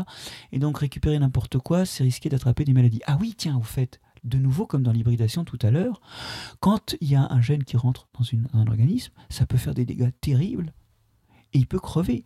Mhm. On n'a pas dit que tous les transferts de gènes donneraient des descendants. Bien sûr. Mais Ouais. par contre, ceux, ceux qu'on voit, ceux qu'on reconstitue actuellement, c'est ceux qui ont survécu, évidemment. Mhm. Ça, c'est le gros piège de l'évolution. Hein. Comme on voit que ce qui survit, on se dit ah bah tiens les hybrides ça, ça fait des espèces. Ah bah tiens les transferts de gènes ça fait des souches euh, qui survivent bien. Oui parce qu'on voit plus que cela. Ouais, Mais il y a un du charnier derrière. voilà, c'est ça. Ouais, les notions de charnier. L'évolution est un charnier. Mais bon, il y, y en a qui survivent. Et revenant sur les barrières, on peut peut-être parler des eucaryotes euh, du coup. Est-ce que, est-ce que donc là, là, on a bien compris que les, les- les bactéries pouvaient en mettre en, mettre en place des défenses pour euh, éviter de, de voir une un introduction. ouais. C'est la même chose pour les eucaryotes. Toutes ils ne le font euh, pas, hein. certaines le font. Et à l'inverse, les, les, les, les animaux, les plantes se défendent justement contre ces intrusions de transfert, euh, par transfert horizontaux? Alors, le noyau dont on parlait, Mhm. qui fait que qui, qui est différent, c'est un emballage supplémentaire, c'est un tout petit peu donc plus dur pour Mhm. de l'ADN qui arrive de rentrer dans le génome. Mais il y a un autre problème. Chez les plantes et les animaux, les cellules qui vont avoir des descendants vraiment sont à l'abri de l'extérieur. Oui. Alors elles sont dans vos testicules, elles sont euh, dans des ovaires, elles sont au cœur de la fleur par exemple, et donc elles sont plus en contact avec l'extérieur, elles reçoivent plus d'ADN de l'extérieur. Et donc là il y a, il y a un problème technique qui est que l'ADN n'arrive plus aux cellules qui vont engendrer les descendants. C'est la fameuse, on appelle ça la séparation du soma, le corps, et du germen, la lignée qui, donnera des descendants. Et ça, c'est un peu problématique. Mais malgré tout, ça arrive. Et puis, il faut se rappeler qu'il y a aussi beaucoup d'unicellulaires. Les levures, les amibes, les paramécies, et tous ces machins-là, eh ben, il n'y a pas de différence soma-germaine. hein. La cellule se divise, de temps à autre, deux cellules se réunissent pour donner un descendant. Mais euh, là, il n'y a, plus- a plus de distinction. Et en plus, alors, certaines de ces choses-là, comme, comme les paramécies ou, ou les amibes dont je parlais, se nourrissent en absorbant des proies qu'elles digèrent. Ce qui Mhm. fait qu'en permanence, elles ont dans leurs cellules de l'ADN qui est en train d'être coupé en morceaux par leurs enzymes digestives. Si jamais un de ces morceaux s'échappe et rentre dans le noyau, On a du transfert horizontal. et maintenant qu'on séquence ces choses-là, on s'aperçoit qu'effectivement, même chez ces organismes non bactériens, on trouve énormément de gènes venus d'ailleurs. Alors parlons de l'homme. Ouais. Bah, nous aussi, on a des gènes venus d'ailleurs. Euh, alors, bon, chez nous, c'est notamment, il y a un des gènes chez nous qui est un gène récupéré de virus, pour le Mhm. coup, qui est un gène qui fait fusionner les cellules. C'est un gène que les virus utilisent pour rentrer dans la cellule. Ils fusionnent leur propre enveloppe à la cellule. Et c'est des virus comme ceux de la grippe qui utilisent ce genre de mécanisme. La, petite molécule, la protéine qui fait ça s'appelle la syncytine. Et cette protéine virale, ch- chez l'homme, est utilisée, et puis chez d'autres mammifères, chez d'autres primates aussi, hein, elle est utilisée pour faire fusionner les cellules, pour constituer une partie du placenta où les cellules fusionnent en un méga blurb, si on veut, le, le- le- ce qu'on appelle le syncytium euh, du placenta. Et pour le coup, bah, la protéine en question qui sert à faire ça dans notre développement, hein, dans le développement du, de notre placenta, le placenta qu'on a donc tous eu, même si on saurait pu en faire un, et ben on le fait avec un bout de virus. Donc sans les virus, on n'aurait pas eu de placenta. Alors c'est un peu plus compliqué parce qu'on aurait un placenta différent. hein. Il, y a, il y a des organismes non primates, des, des- des mammifères non primates qui ont aussi un placenta, mais il n'est pas fait pareil. D'accord. Notre placenta à- à nous, tel qu'on le fait, euh, nous primates, Ouais, on, sûr. on le fait avec ça. Très anthro- anthropocentrique, on va se dire que. Mais donc voilà, donc le. Mais, j'insiste voilà, toujours sur ces exemples, hein, parce que Mhm. même nous, ça nous est arrivé. Mais, mais après, ça arrive euh, aux autres aussi. Et, et ceux dont, qui n'ont pas cette distinction entre le soma et le germaine, ça leur arrive encore plus souvent. Alors, dans, dans le livre Aux origines du sexe auquel vous avez collaboré, vous parlez de sexe lent des eucaryotes, ces fameux organismes avec un compartiment qu'on appelle le noyau. Est-ce que c'est une référence au transfert horizontal? Euh, Et si oui, pourquoi? Alors, il faut peut-être qu'on définisse le sexe, parce que là, je pense qu'il y a des gens qui nous écoutent et qui pensent que l'émission va prendre un tournant vers un, Oui, Plus je suis un peu, je suis un peu mais, déçu euh, qu'il n'y ait pas eu de ils sont jingle. euh. Ils ils en ont d'autres, nos auditeurs. On a eu toute une émission sur le sexe. Bon, ah oui, d'accord. Bon alors, Ah, avant de parler sexe, Avant Allez. de parler sexe, histoire de, un peu comme à la télé, mettre une pub, faire patienter, tout ça. Euh, on a une question de Méal, donc euh, c'était Le l'initiateur de spot, ouais, exactement, Euh, qui nous dit au regard de ce qu'on entend depuis le début, un organisme pathogène, c'est en fait un organisme qui a raté sa, vo- sa vocation. S'il n'avait pas été pathogène, il aurait été tranquille dans l'organisme et peut-être pour des millénaires. alors ce qui est certain, c'est que la bonne nouvelle, c'est que dans tous les micro-organismes que nous rencontrons, la plupart sont soit inoffensifs, euh, soit euh, positifs. C'est quand même plutôt rare qu'il y en ait un qui soit vraiment capable de nous nuire. Et alors paradoxalement, alors qu'historiquement on a découvert finalement les micro-organismes par leurs effets nocifs, parce que c'était facile de le voir, on a mis plus de temps à découvrir que beaucoup pouvaient être positifs et qu'en fait la multitude est neutre ou positive. Mais vous savez, c'est aussi le propre de la science d'arriver à décomposer ce qu'on ne voit pas ou à prendre conscience de ce qu'on ne réalise pas. On parle très souvent des trains qui n'arrivent pas à l'heure, mais c'est quoi? C'est 5, 10, 15% des trains, et pas en France. hein. Mais, mais la vraie conversation qu'il faut avoir, c'est pourquoi les trains arrivent à l'heure, parce que c'est le fait de 80-95% des trains. euh, et ça, euh, c'est bizarre, mais c'est comme ça. Voilà, on a découvert les microbes au travers de leurs effets pathogènes parce que ça se voit bien. Et ensuite, ce que révèle la science progressivement, ou les, travaux su- suivants, c'est que bah, finalement, ils sont partout derrière le, le fonctionnement euh, normal. Je ne sais pas si c'est la réponse à la question. euh, sans doute, moi c'est comme ça que j'avais compris la question. Et. Effectivement, tous tous les micro-organismes ne sont pas forcément des, des microbes, quoi. Et ce Euh, sont Ouais. Euh, oui, bah. Alors là, non, mais ça, c'est intéressant, ça, sémantiquement. En gros, ça revient à dire qu'un microbe, c'est méchant. Ouais, c'est ça. Mais l'étymologie dit que c'est juste petit. C'est microbie, c'est vivant petit. Ok. Mais, mais c'est vrai que le sens a dérivé. Oui. Parce qu'au 19e, quand le mot microbe a commencé à être utilisé, eh ben, c'était méchant, microbe, c'est la vision pastorienne du microbe. Et euh, bah, le mot s'est trouvé teinté de ça. Et maintenant, les gens, pudiquement, se cachent derrière finalement leur petit doigt en utilisant le mot micro-organisme dans le sens large pour pas être récupérer cette connotation négative. Mais elle est indue, cette euh, connotation négative. Donc microbe, ça peut être très gentil.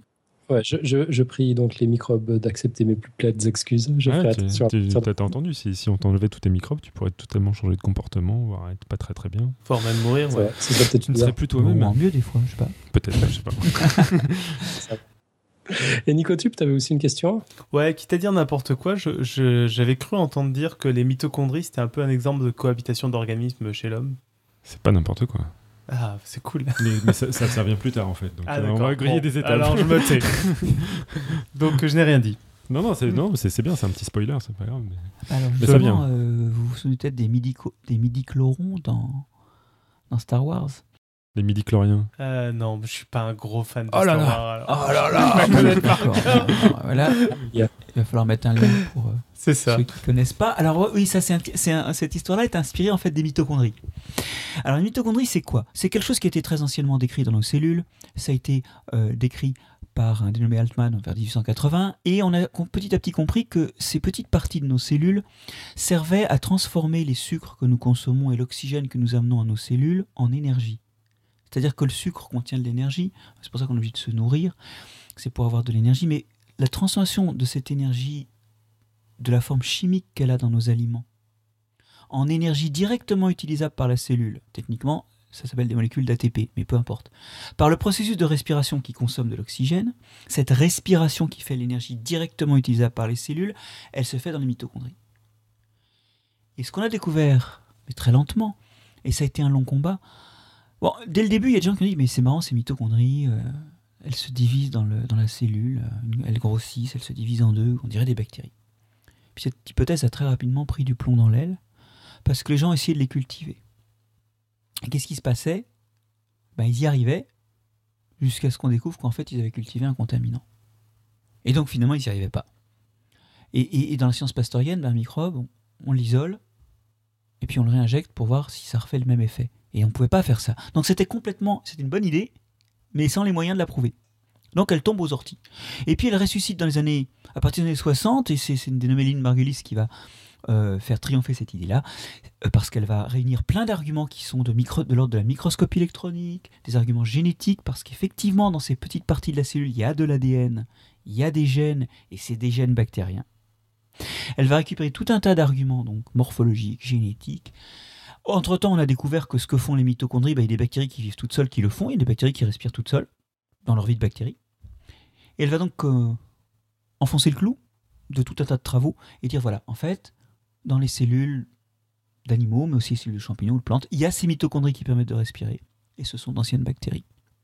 Alors là, on est. Alors c'est ça qui a inspiré les midichloriens aux scénaristes de, de La Guerre des Étoiles, mais revenons sur des choses plus sérieuses.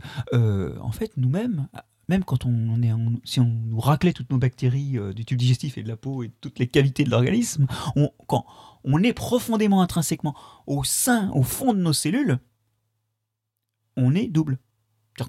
Et quand vous dites l'homme, bah, typiquement c'est une chimère entre des cellules donc eucaryotes hein, et qui ont un jour bouffé une bactérie qui leur a appris, leur a permis de respirer. Alors là, vous pouvez remercier votre maman parce que euh, c'est grâce à elle que vous avez des mitochondries. Elles sont transmises par la mère. Donc vous avez les mitochondries de maman. C'est une mauvaise nouvelle pour les mitochondries de papa qui n'ont pas de descendants, elles. Elles sont sacrifiées dans l'évolution. Les mitochondries n'aiment pas trop euh, rencontrer Finir un chromosome. Y. hein. C'est pas une bonne, c'est pas bon signe pour la suite des événements. Voilà, mais en tout cas, bon, c'est transmis verticalement et donc c'est c'est intrinsèquement lié à l'homme. Et là, plus personne ne décompose l'homme en disant ah oui, bah il y a l'homme et ses mitochondries. Euh, non, je dis je. Enfin, peut-être que je dise nous Mhm. à cause de mes mitochondries. Pour beaucoup de choses. ouais. Euh, alors malheureusement, cette question arrive un petit peu trop tôt puisqu'on n'a pas fini avec euh, le transfert horizontal. Euh, notamment, on en était à essayer. À, à moins qu'il y ait encore des questions, Julie, euh, Alan? Euh, non, non, je crois qu'on nous, on nous réclame le sexe dans la chatroom. hein. Bon, bah, s'il faut parler de sexe, c'est quoi la définition du sexe?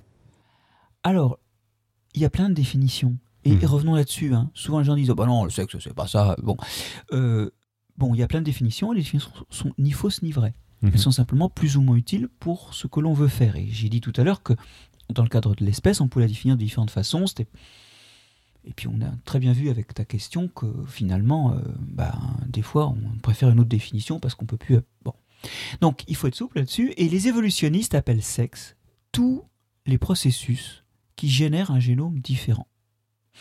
Donc, quand par exemple dans l'espèce humaine ou, ou- ou dans une fleur, on prend un petit peu de gène dans un organisme, un petit peu de gène dans un autre, une moitié de chaque, pour faire un descendant, ben, il a un nouveau génome. Mhm. C'est du sexe. Comme en plus c'est un nouveau descendant, c'est aussi de la reproduction. D'accord. On appelle ça de la reproduction sexuée. Les bactéries, elles, elles font pas ça comme ça. Mais elles font quand même du sexe parce que chaque fois qu'elles gagnent des gènes, qu'elles récupèrent des gènes venus de l'extérieur, ben, ça fait que leur génome est différent. Et donc ça, c'est le sexe des bactéries. Et, en fait- sexe lent? Et ben alors le, le truc, c'est que je viens de vous dire qu'en fait, enfin, je viens de vous dire, c'est là il faut retourner 20 minutes en arrière, mais on a dit que les eucaryotes aussi, les, gens, les, les organismes euh, comme les champignons, les animaux, il leur arrivait de récupérer des gènes dans le milieu. Mhm. Alors évidemment, au jour le jour, ça se voit pas parce que le sexe qu'on voit chez les eucaryotes, c'est ce sexe qui est lié à la reproduction sexuée, où deux parents donnent un descendant différent et il est, dif- il est différent morphologiquement parce qu'il est différent génétiquement.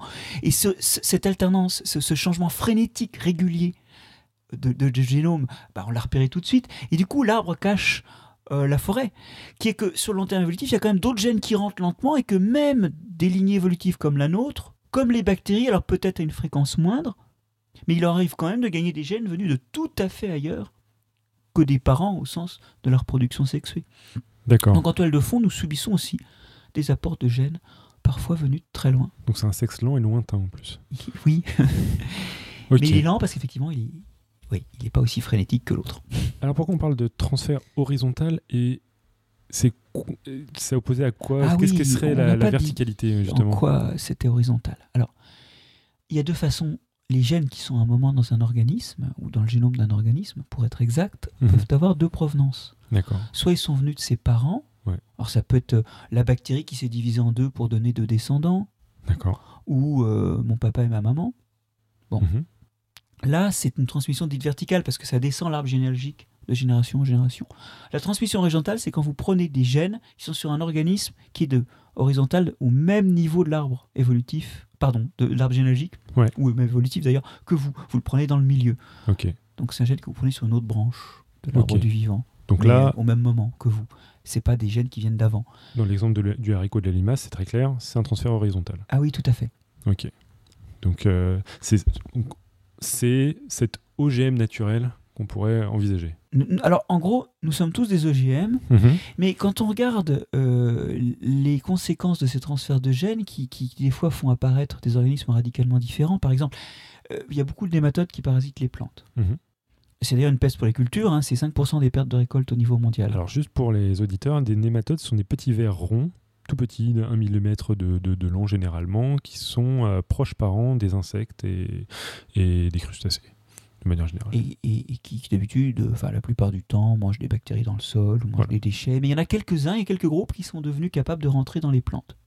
Pour rentrer dans les plantes, il faut être capable d'ouvrir les cellules. Les cellules chez les plantes sont emballées dans des polymères assez complexes comme de la cellulose, des, des, des- des molécules qui sont finalement, bon, qui protègent la cellule justement, mais qui Mhm. font un emballage un peu difficile à.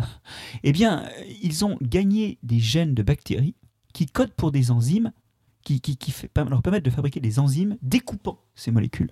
Donc, les, les bactéries elles-mêmes déjà découpaient les parois des, des végétaux. Ou elles devaient faire des choses comme ça. Ouais. Et comme les ancêtres de ces vers-là mangeaient des bactéries Mhm. et les digéraient, ils ont dû être en contact avec pas mal de, de ces gènes. Et comme en plus c'est des petits vers, ben les, les spermatozoïdes et les, ovaires, et les ovules sont pas loin Voilà, d'accord. Donc ça, bon, voilà, ça, ça a dû se faire comme ça. Enfin, quelle que soit la façon dont ça s'est fait, ils, en récupérant ces gènes, on a créé l'évolution, a vu apparaître. On n'a rien créé, pour le coup. L'évolution a vu apparaître euh, des organismes euh, qui sont devenus des pathogènes majeurs pour les plantes. Donc, ce que je veux dire, c'est que ces transferts de gènes sont créatifs dans l'évolution, et c'est ce qui en fait aujourd'hui des outils puissants et aussi des outils potentiellement dangereux, comme tous les outils. Ça commence avec le couteau. Alors, cet exemple-là, euh, ça, on, on en vient juste à, à la, à la méthodologie euh, scientifique. Comment, comment on fait, comment, on- quand on est un chercheur, on met en évidence des transferts horizontaux? Ah oui, alors euh, c'est pas facile et d'ailleurs euh, on peut se gourer, vraiment. Ouais. Je vais essayer de donner un exemple. Alors la première méthode consiste à regarder si les espèces proches dans l'évolution Mhm. comportent ou non ces gènes. D'accord. Et quand on a séquencé le génome de l'homme, par exemple, on s'est aperçu.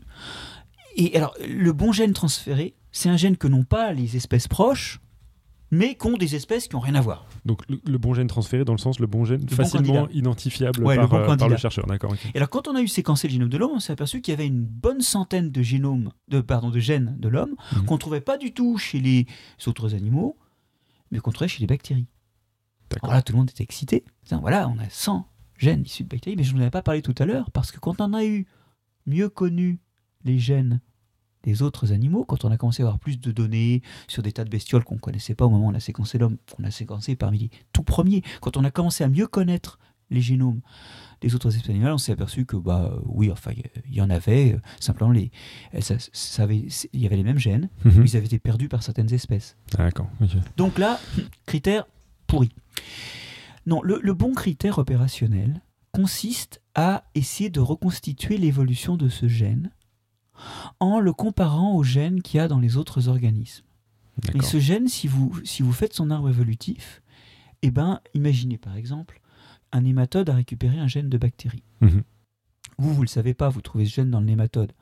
Bon, vous remarquez que les nématodes, les voisins, qui sont pas, qui attaquent pas des plantes, n'ont pas ce gène. D'accord. Vous dites, ah tiens, c'est un bon candidat.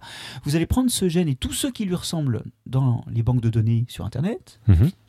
Et vous allez faire un arbre évolutif où, en, comparaison les- en comparant les séquences, vous reconstituez l'arbre évolutif de, de ce, de ce groupe de gènes. Vous reconstituez les gènes ancestraux qui ont donné les gènes actuels. Vous, vous faites ça. Et ce que vous voyez, c'est que ce gène, qui est dans un nématode, il apparaît dans un arbre évolutif qui est garni de gènes de bactéries. Mhm. Mais les nématodes ne descendent pas des bactéries. C'est complètement absurde. Mais cette absurdité, c'est que ce gène, il vous raconte qui il est. Et il vous raconte que bah, ses ancêtres étaient des gènes de bactéries.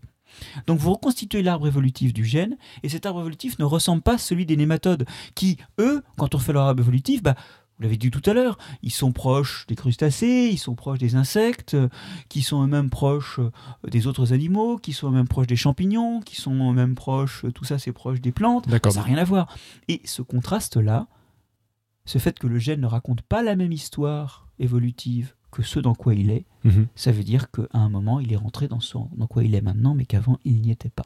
Voilà, bon, c'est un peu compliqué. C'est ça, fait finalement, mais c'est ça, ça met euh, en évidence euh, exactement la, la, différence entre transfert horizontal et transfert vertical. Si c'était un gène qui était uniquement hérité des parents, ce serait vertical, on le verrait dans l'arbre. Les gènes transmis verticalement, ils racontent la même histoire que celle de l'organisme qui les contient. Voilà, et dès qu'il y a une différence avec cette verticalité, cette, ce, cet arbre de, de, des relations de parenté de, de l'espèce, on se retrouve avec un bon candidat pour un transfert horizontal.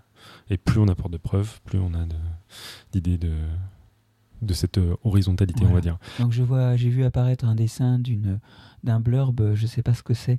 C'est une bactérie qui se demandait s'il avait euh, pris un gène à, sa mère. Alors ça, ce serait de la transmission verticale. Mais s'il a des doutes, s'il se, se demande si ce gène vient pas de son voisin, je le, lui recommande de séquencer son génome pour en savoir plus et de faire des arbres évolutifs sur ces gènes. Il a qu'à contacter 24 euh, Juste un, un, petit retour sur le transfert euh, vertical, si j'ai bien compris.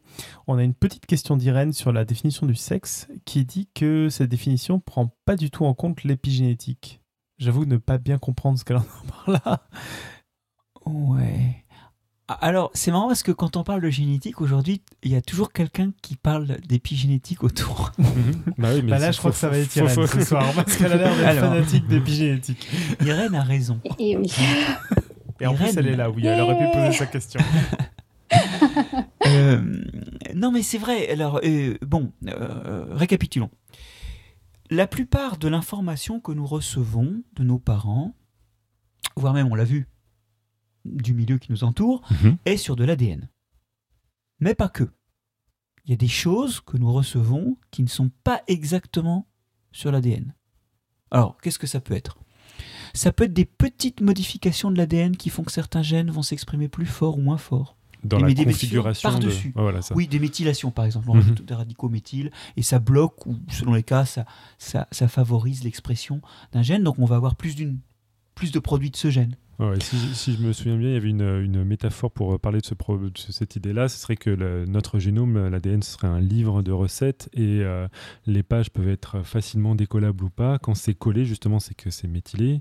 Et quand c'est décollé, on, peut lire plus le. à lire ce qu'il y a dedans. Voilà, c'est ça. Donc c'est ça la différence entre l'accès à la lecture ou pas.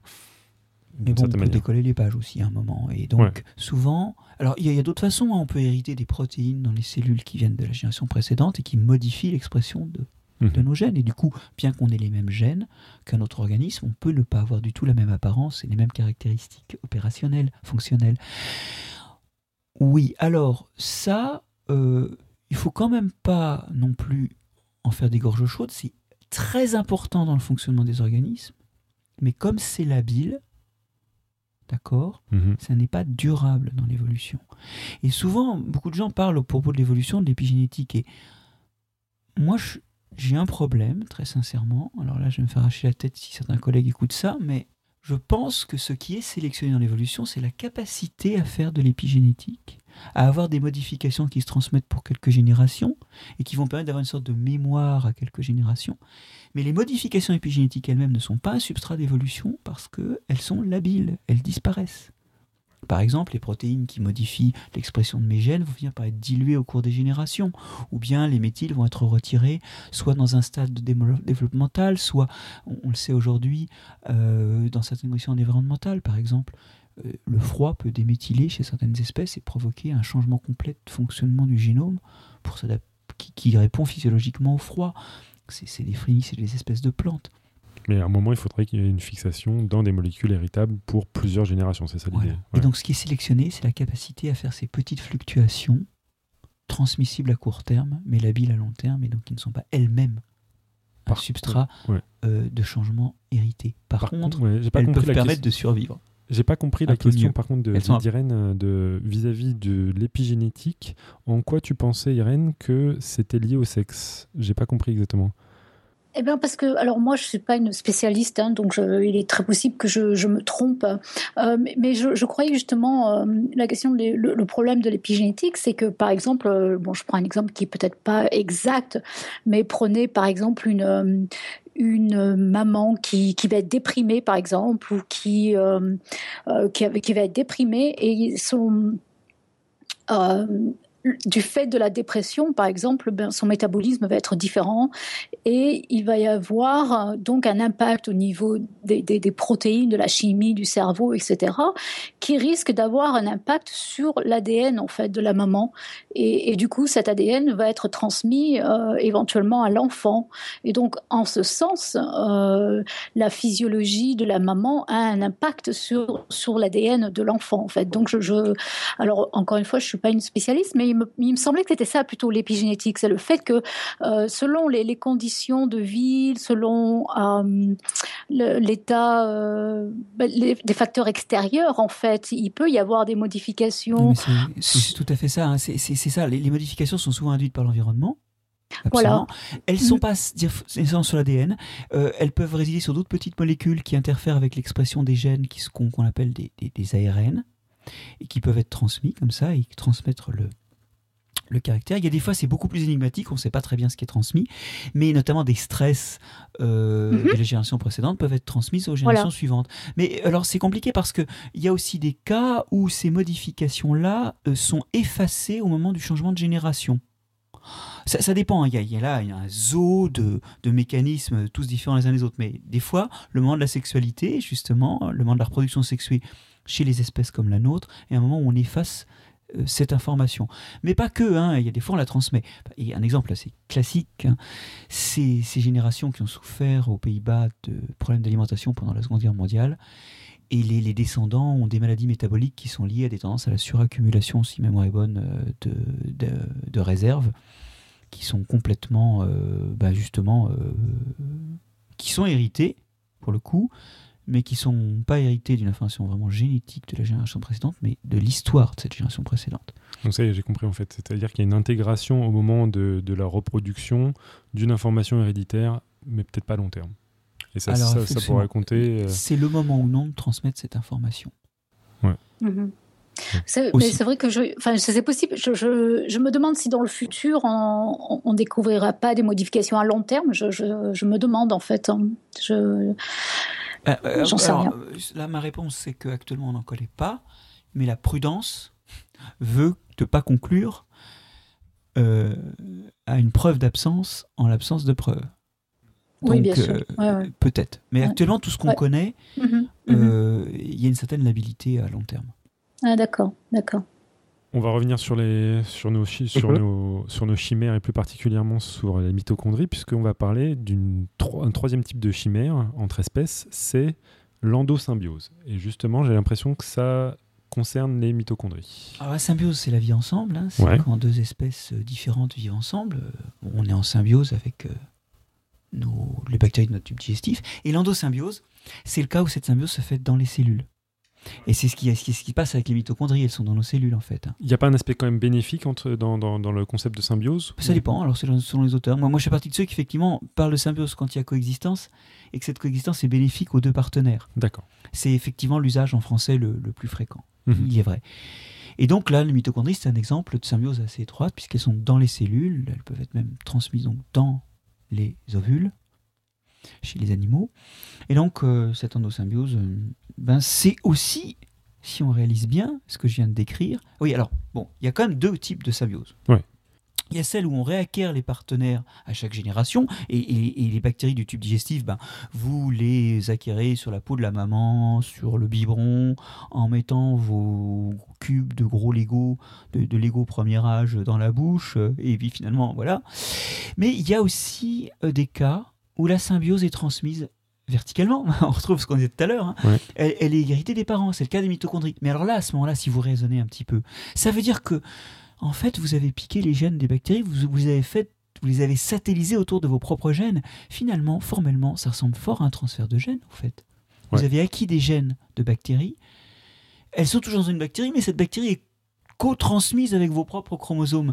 Et donc, alors même que, alors, euh, que l'endosymbiose n'est pas nécessairement liée à la chimérisation, dans certains cas, elle est une forme de chimérisation qui a formellement les mêmes propriétés que les transferts de gènes ou même les hybridations dont on parlait plus haut, c'est qu'elle va remettre dans un organisme des choses qui viennent de deux provenances évolutives différentes et les remettre d'une façon transmissible, héritable. Est-ce que c'est fréquent euh, l'endosymbiose? Là, Alors- on a le- l'exemple des, des mitochondries, mais c'est une seule fois au cours de l'évolution, euh, visiblement, Oui. puisque tous les. Dans l'ancêtre, tous les, enfin, les eucaryotes, hein, donc dans l'ancêtre de tous. Amibes, champignons, paramécies, Ouais. c'est un vieux truc. hein. Voilà, c'est un vieux truc. Tous ces gens qui respirent. Après, euh, est-ce que c'est fréquent? Bah, Alors, le monde est vert autour de vous. Hein. Mhm. Vous avez remarqué qu'il suffit de mettre le nez par la fenêtre. Alors, c'est pas le moment, mais pour ceux qui écouteront dans la journée, ils pourront regarder dehors et avec un peu de chance, il y aura de la verdure. Chez Tup, il n'y a pas beaucoup de plantes, on peut le dire. Non, mais il y, a- il y a des fleurs en plastique. Ah, d'accord. vertes. ok, bon. Donc, il y a, il y a des plantes vertes, on est d'accord. Et ce qui est vert, bah, c'est la partie de la cellule où il y a la chlorophylle qui capte l'énergie de la lumière et qui permet de fabriquer du sucre. Donc c'est ce qui permet aux plantes de se nourrir à partir finalement des gaz carboniques et de l'énergie de l'air et de faire du sucre avec ça. Bon, ça c'est plus ou moins connu, enfin on a tous étudié ça au lycée. La partie de la cellule où ça se réalise et où, se trouve la chlorophylle, ça s'appelle le plaste. Eh bien ce plaste rebolote, et là c'est encore Lynn Margulis qui dans les années 70 va vraiment enfoncer le clou, c'est une ancienne bactérie. C'est une ancienne bactérie qui est rentrée dans les ancêtres des plantes, pour le coup, et des algues. Et cette ancienne bactérie, cette bactérie est capable de faire ce qu'on appelle la photosynthèse. On le sait parce qu'il y a des gènes, il y a de l'ADN dans le plast, et puis il y a plein d'arguments structuraux. Et puis aussi, on connaît aujourd'hui des bactéries qui vivent dans la nature, ça s'appelle les cyanobactéries. Mais peu importe le terme technique, il y en a euh, sur les façades, par exemple, des immeubles. hein. Il n'y a pas à aller très loin. Si vous avez une façade pisseuse, si, si en regardant par la fenêtre, vous voulez pas que le monde est vert, mais que la façade en, fa- en face est pisseuse et noirâtre, bon, bah, c'est des cyanobactéries. Ah, Ils sont en train de faire la photosynthèse là. Ok. Oui, parce que c'est plus les pots d'échappement qui font du noir hein, sur les façades de nos jours. Ah oui. Ah, on vit dans un monde plus propre quand même. Et donc, euh, c'est des bactéries très communes qui font exactement ce que font les plastes. Donc, on a plein de raisons de penser que quand les plantes ont acquis la capacité, et, ou les ancêtres des plantes ont acquis la capacité de faire la photosynthèse, c'est juste qu'elles ont piqué une bactérie. Et comme cette bactérie est transmise, là encore, de génération en génération, bah, en fait, euh, les ancêtres des plantes se sont appropriés les gènes, ou en tout cas ont fait un consortium unissant les gènes de bactéries aux leurs propres. Et voilà pourquoi le monde est vert. C'est arrivé qu'une fois. Ça euh, Cette endosymbiose entre bactéries et, et plantes Bon, alors là, c'est un cafarnaum. Parce que déjà, c'est arrivé une fois entre les cyanobactéries et, et les ancêtres des plantes, mais déjà, ça a été perdu des fois. D'accord. Et puis aussi, il y a des fois où des, des cellules d'algues qui contenaient une de ces bactéries se sont mis à rentrer dans un- une autre cellule qui s'est mis à obtenir la, la photosynthèse en quelque sorte d'occasion, quoi, en récupérant euh, des cyanobactéries qui avaient déjà servi dans une autre lignée.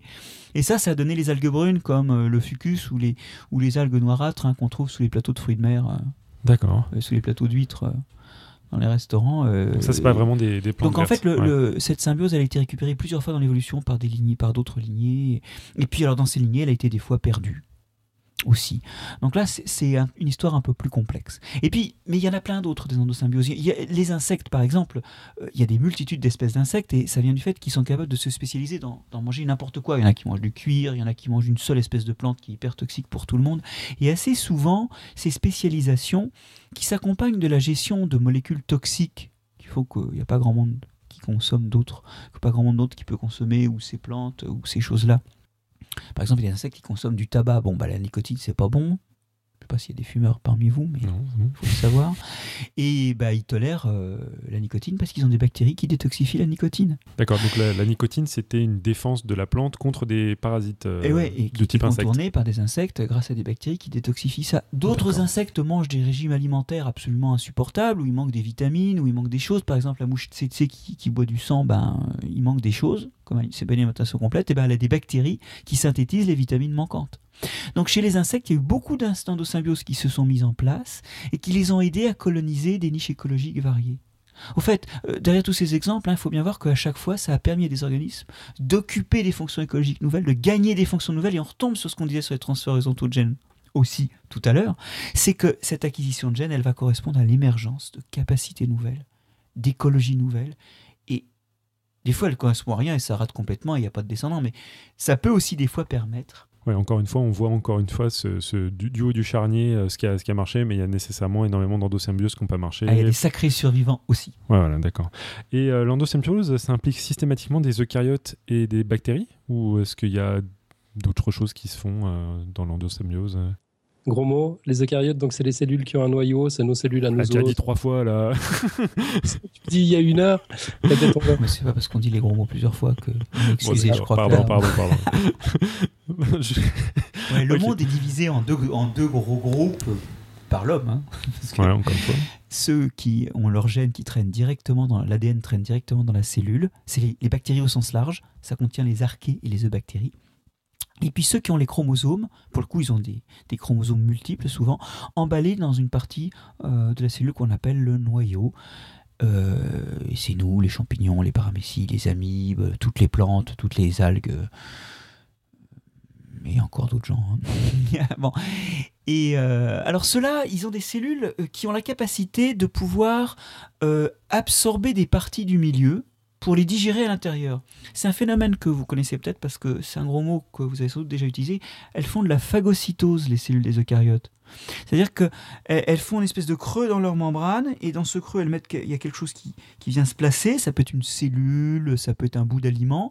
Ce puits s'approfondit, puis s'isole de la membrane et ça fait une bulle de milieu extérieur qui, qui se retrouve topologiquement dans la cellule et donc souvent c'est utilisé pour digérer par exemple. Ouais, phagocytose, ça vient de phago qui veut dire manger, cytose, la, la cellule, cellule, et on, voit bien, c'est un peu la manière, on, on a vraiment l'impression que les, les- les cellules se nourrissent, on, on anthropomorphise encore une fois. et- Oui, Ouais. mais elles se nourrissent comme ça pour beaucoup d'entre elles. Pour Mhm. d'autres, bah, nos globules blancs, c'est comme ça qu'ils qu'ils absorbent des bactéries pour les faire exploser. D'accord. Bon, sauf que des fois, c'est les bactéries qui les font exploser. Alors là, ça se passe mal. Mais euh, bon, alors donc, et ça, ça fait que les eucaryotes, ils arrivent souvent à pff, ingérer une bactérie. Mhm. Puis une fois qu'elle est dedans, bah, revenons là-dessus. Dans l'évolution, souvent, quand elle était là-dedans, elle s'est fait bouffer.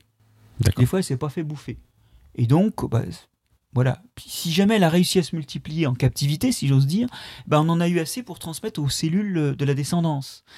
Et des fois, ça a mis en place des coexistences stables et éventuellement avantageuses. Mhm. Et donc, les eucaryotes, ils arrivent à mettre des choses dans leurs cellules. Les bactéries dont on parlait, qui sont le reste du monde vivant, elles n'ont pas, ou elles ont très marginalement dans des groupes tordus, et elles le font pas en grandeur suffisante, elles n'ont pas la capacité d'ingérer des cellules. Elles n'ont pas la, la capacité de mettre à l'intérieur d'elles-mêmes des morceaux du monde environnant. D'accord. Et du coup, euh, chez les bactéries, les symbioses sont plutôt des symbioses du genre euh, French kiss. Mhm. C'est-à-dire que deux espèces de bactéries sont très proches et, et s'interdigitent très étroitement pour échanger des métabolites et des choses comme ça, mais voilà, c'est plus le, le French kiss que Donc c'est pas- la- pas véritablement que de l'endosymbiose. D'accord, ok.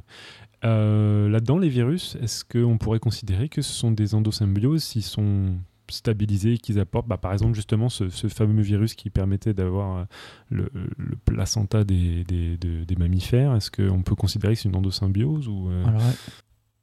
Oui, oui, oui, oui. Bah. Bon, alors, euh, symbiose, souvent, on dit que c'est la relation entre deux espèces. Alors, il y a des gens qui vont aller vous chagriner en vous disant Ah ouais, mais les virus, il n'y a pas vraiment d'espèces. mhm, C'est super emmerdant comme commentaire. Donc, on va faire comme si on n'avait pas entendu ça. mhm. Euh, mais il il est vrai effectivement que euh, certains virus peuvent, euh, en- par leur présence dans, leur dans le génome, euh, aider. Alors, on a parlé tout à l'heure d'un reste de virus qui finalement était assez utile à notre génome, à nous hommes. C'était ce reste de génome, de ce reste de virus qui codait pour la syncytine, la protéine qui nous aide à faire un, un placenta.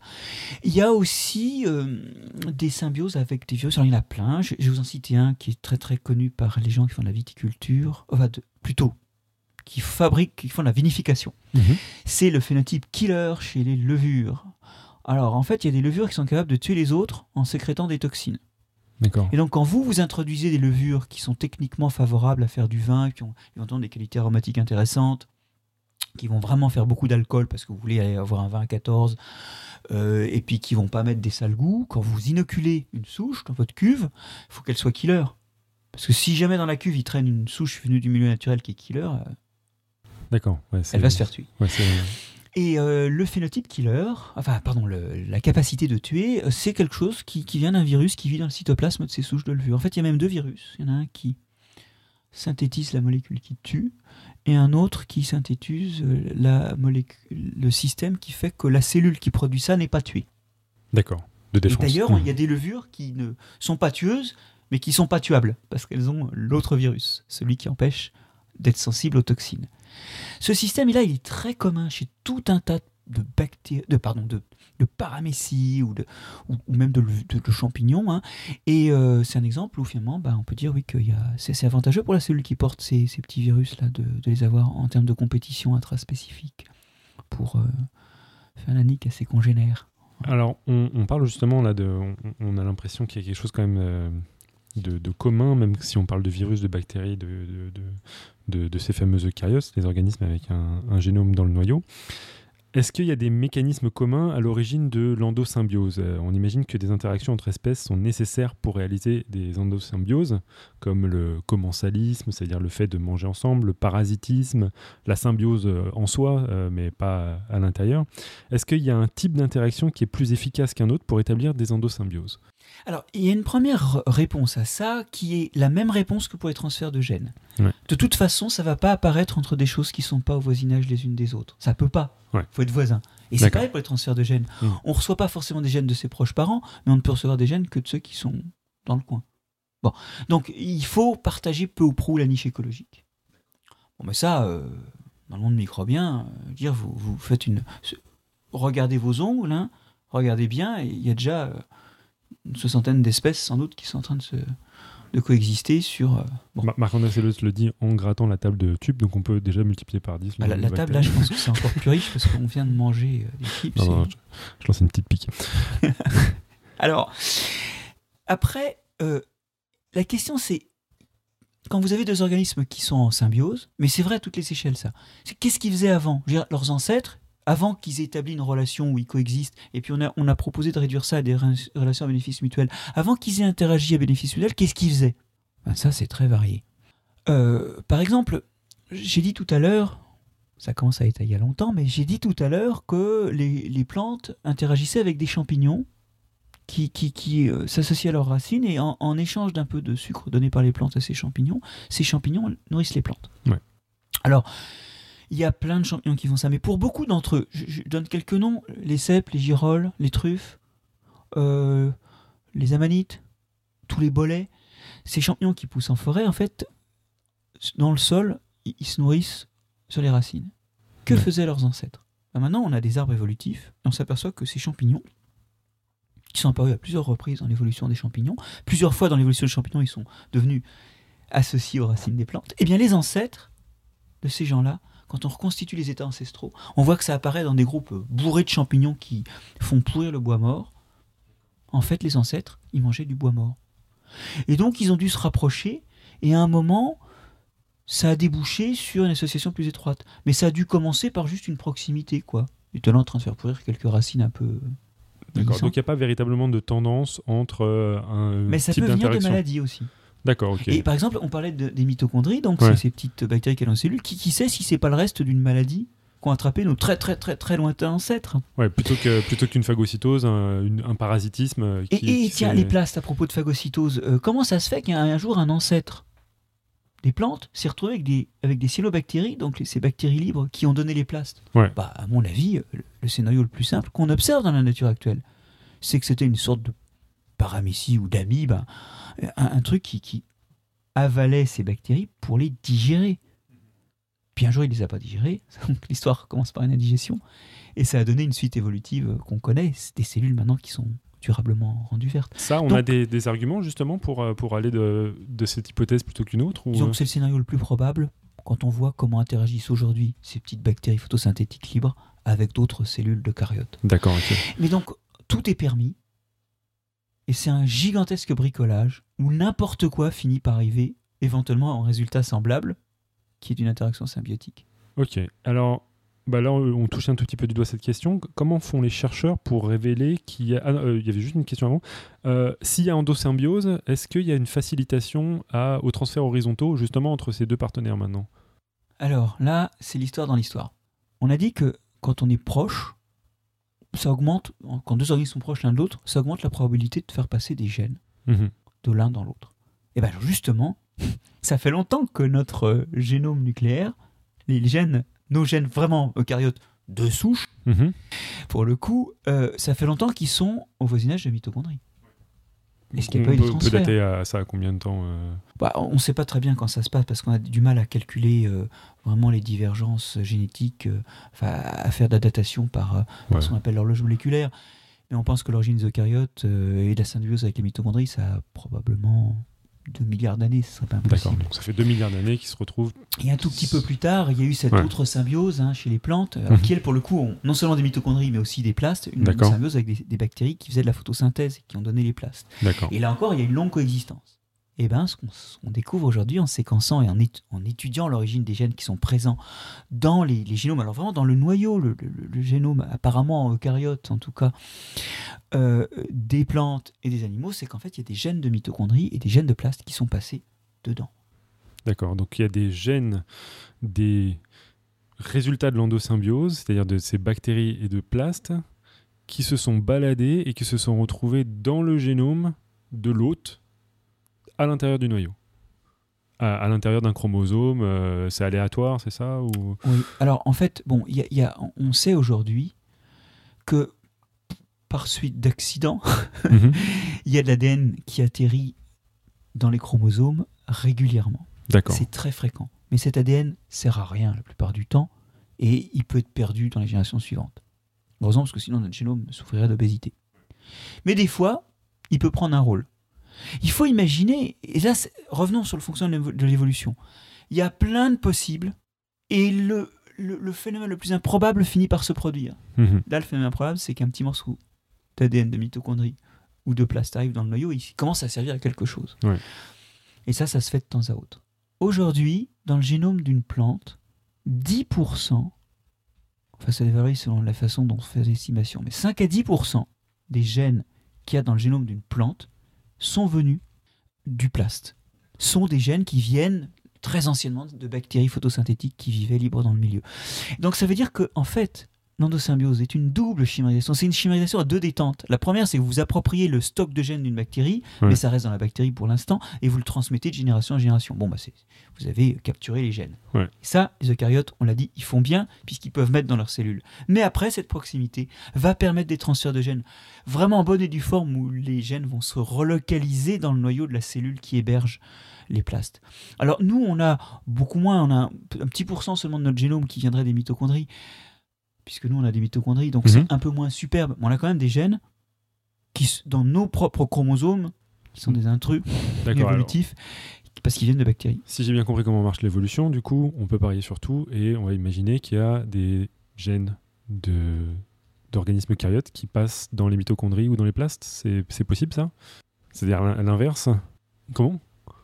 Euh, bah alors, euh, oui, alors, il y a un, tout petit problème technique, euh, c'est que les mitochondries et les plastes euh, ont une pression de sélection qui s'exerce dessus. Moi, c'est comme ça que j'explique ça. Euh, Je sais que c'est contesté. Les papiers qu'on avait écrits là-dessus avec des collègues n'ont pas forcément la cote, même s'ils sont cités. Il y a une forte pression de sélection pour que le génome soit petit. Parce que plus il est petit, plus il se multiplie vite. Du coup, il n'y a pas de place pour des séquences, enfin pour des morceaux d'ADN qui n'ont pas de rôle. Alors que dans le noyau, pour une raison que les gens ne comprennent pas très bien, il y a des, des- ce qu'on appelle l'ADN poubelle. C'est des séquences d'ADN qui n'ont pas de rôle. Alors attention, qui n'ont pas de fonction connue. Mhm. On se doute aujourd'hui qu'une partie de cet ADN poubelle n'est pas si poubelle que ça, parce qu'il y a des fonctions connues. Mais il y, a des, il y a de la place dans les chromosomes de notre noyau pour des morceaux d'ADN qui servent à rien. Et ça, c'est une salle d'attente pour que certains d'entre eux, à un moment, acquièrent un rôle. Cette salle d'attente n'existe pas dans l'autre sens. Et du coup, les transferts se font que dans un sens. Mais c'est une bonne question parce que théoriquement, la coexistence l'autoriserait. Et on voit qu'au-delà de la coexistence, il y a des contraintes fonctionnelles qui font que des fois, il suffit pas d'être ensemble pour échanger des gènes. Il faut Mhm. certaines propriétés. Le génome eucaryote est paradoxalement le mieux fait pour acquérir des gènes parce qu'il peut stocker transitamment des trucs qui servent à rien. Et ça, ça ouvre la possibilité qu'à un moment, ça gagne une fonction. D'accord. Alors bon, là, euh, je crois qu'on on a fait un petit peu le tour de tous les mécanismes de chimérisation. Euh, Est-ce qu'on va arriver à, par dire que toutes les espèces sont chimériques? Est-ce qu'il y a des espèces qui ne sont non chimériques? Alors, cette- il est facile de répondre à cette question par un contre-exemple. Mhm. Il suffirait d'en montrer une. Ouais. J'en ai pas. D'accord. Là, J'ai tellement de mécanismes que, aussi bien pour une bactérie que pour un eucaryote, personne n'est seul. Ouais. Et personne n'a été seul au point que ses ancêtres n'aient pas gagné les gènes de quelqu'un d'autre. Ok.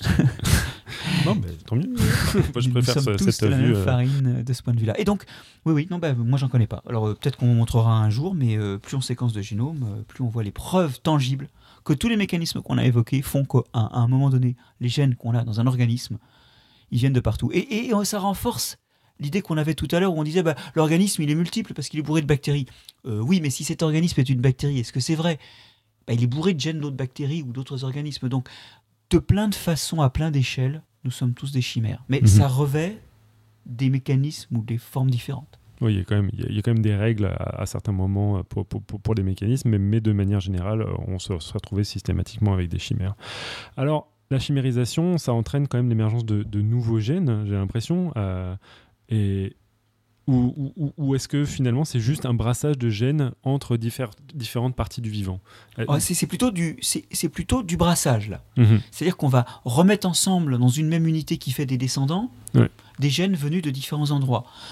Il y a des fois où euh, l'événement, mais franchement c'est plutôt anecdotique, où l'événement qui amène un morceau d'ADN au sein de l'ADN de la cellule va casser ou abîmer un gène résident et faire une forme de mutation. Ça arrive.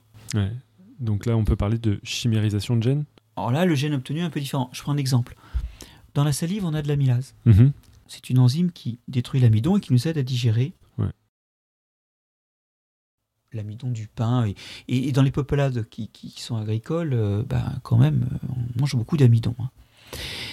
Le gène qui fait de l'amylase dans la salive, il s'exprime que dans les glandes salivaires grâce à un petit bout de virus qui est venu se fixer tout près. Et ce bout de virus, c'était quelque chose qui favorisait l'expression des gènes du virus. D'accord. Donc ce qui provoque l'expression du gène d'amylase dans les glandes salivaires, c'est un petit bout de gène de virus.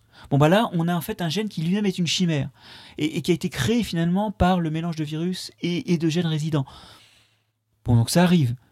Ok. C'est peut-être la chimérisation fine.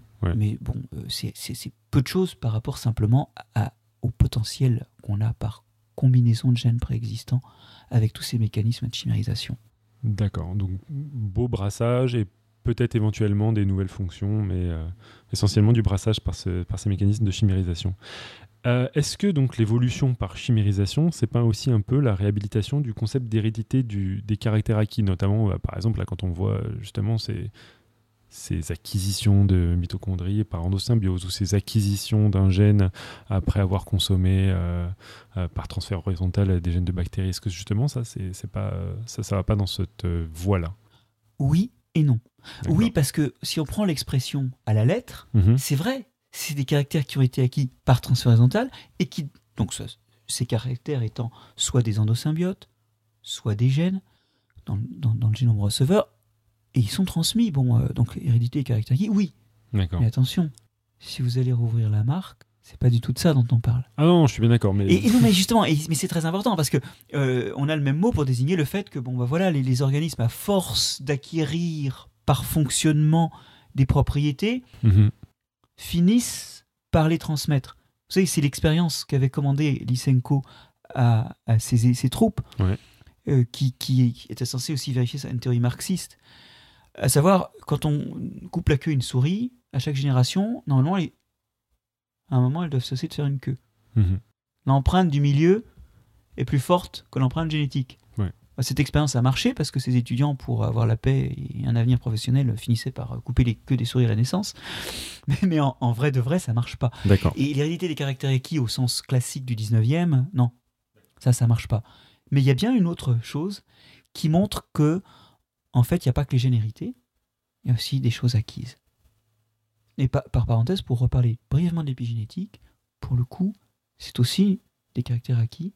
Et alors là, par contre, l'épigénétique dont on parlait tout à l'heure, on a des modifications qui peuvent apparaître en réponse à l'environnement, et des fois être adaptatives. Une fois plus, des descendants de gens qui ont eu faim et qui font des réserves dans leur organisme, c'est bien adapté à la famine. Mmh. Donc là, c'est adaptatif.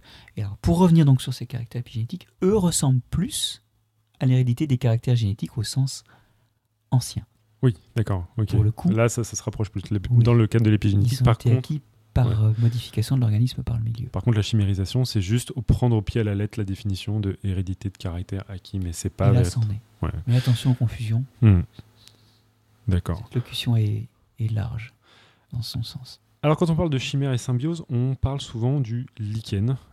Et euh, pense que justement, c'est un exemple où on, a l'impression que peut-être qu'il peut y avoir des confusions. Finalement, c'est quoi le lichen? Alors, bah, le lichen, c'est très intéressant parce que c'est un des exemples historiques sur lesquels on a pris conscience que des fois, derrière une structure, il y avait en fait deux espèces. Mhm. C'est vers 1850 que certains auteurs, comme Schwendener, commencent à dire euh, Bah oui, quand, quand, je regarde les lichens au microscope, ça ressemble à un mélange de champignons Mhm. et de petites cellules d'algues.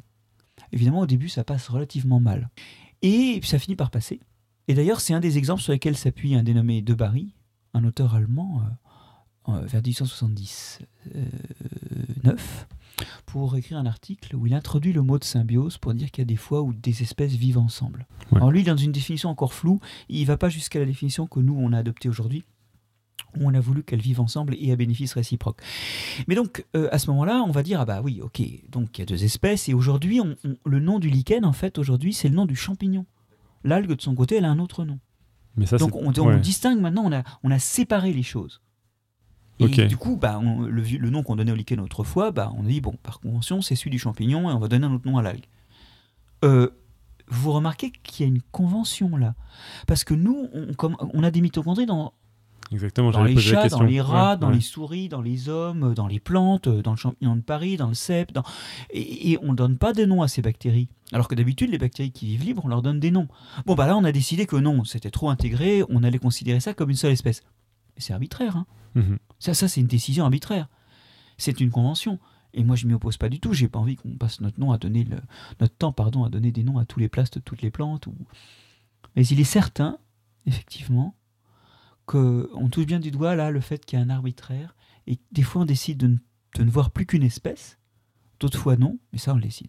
D'accord. Ok, donc le lichen, c'est bien l'exemple type où justement on, se- on- on- on touche du doigt le fait que c'est véritablement une symbiose. L'un l'un peut pas véritable. Enfin, j'imagine que pour la plupart des espèces, l'un peut pas vivre sans l'autre. Euh, c'est c'est un aspect obligatoire. Donc, euh, juste pour, pour, pour qu'on comprenne bien, le, le champignon, il apporte quoi euh, à Ah, l'association dans, dans, dans les lichens, eh bien, Ouais. le, le champignon app- apporte de l'eau et des sels minéraux. De toute façon, l'algue, elle n'a pas le choix. elle est Mhm. empaquetée dedans, donc euh, elle n'a plus accès à l'extérieur. D'ailleurs, bon, du coup, il n'est pas certain qu'elle soit pas en prison des fois. hein. Donc il y a peut-être des lichens où ça se passe pas si bien. Ok. Bon, puis il y en a d'autres, où, de toute façon, l'algue vit pas dehors. Donc là, il n'y a pas photo. c'est clair que c'est bon pour elle, qu'il y a un champignon autour. C'est variable selon les cas. Donc le champignon amène de l'eau, des sels minéraux, tout ce qu'il faut pour faire pousser une algue. Mhm. Et l'algue, elle donne au champignon un certain nombre de ressources carbonées, donc des sucres et des choses comme ça. Dû à la photosynthèse. De sa photosynthèse, voilà. voilà. Photosynthèse qui est possible parce qu'elle a un plast. Alors en fait, l'algue, Ouais. dans cette histoire-là, elle est déjà double. Ah bah non, elle est triple parce qu'il y a une mitochondrie dedans aussi. Ouais. Ah oui, puis le champignon, il, il a ses mitochondries aussi. Donc dans un lichen, j'ai euh, deux séries de mitochondries, un plast, euh, l'emballage de l'algue et l'emballage du champignon. Ça fait, il y a au moins cinq lignées évolutives. Sans compter tous les transferts de gènes qu'il y a eu dedans. Et puis de toute façon, un lichen, c'est pété de champignons pas, euh, qui vivent en plus dans l'association. C'est bourré de bactéries parce qu'il y a plein de trous. Et, et c'est comme chez nous, les trous, ils sont pleins de bactéries. Puis eux, ils se lavent pas les dents, Mm. euh, ils, ils se brossent pas la peau. Donc Donc ça reste. il y a du monde. hein. Ok. Ah, Donc voilà, là on arrive les- à, à la question, euh, les mécanismes de chimérisation, en quoi ça pose problème pour établir les relations de parenté entre espèces? Je crois qu'on on vient de toucher du doigt justement en disant qu'un lichen, au début on disait, ah en fait c'est une association de deux espèces, et au finalement c'est une association de cinq espèces. Qu'est-ce que ça va faire justement ça pour... euh, pour, pour euh, que- quels Ah, sont bah, les écueils pour les, les Ça relations veut de dire qu'on ne peut pas placer la- l'homme dans l'arbre évolutif, ou alors il faut le mettre à deux endroits. Mhm. L'endroit où sont ses mitochondries et l'endroit où il est lui. Et puis, pour revenir plus exact à l'autre aspect des chimérisations qui sont les transferts de gènes, euh, si vous imaginez que dans votre génome vous avez des gènes qui sont venus de partout, c'est quoi votre origine évolutive? Mhm. Alors on peut réduire le problème en disant ah oui mais la plupart des gènes viennent d'un ancêtre Mhm.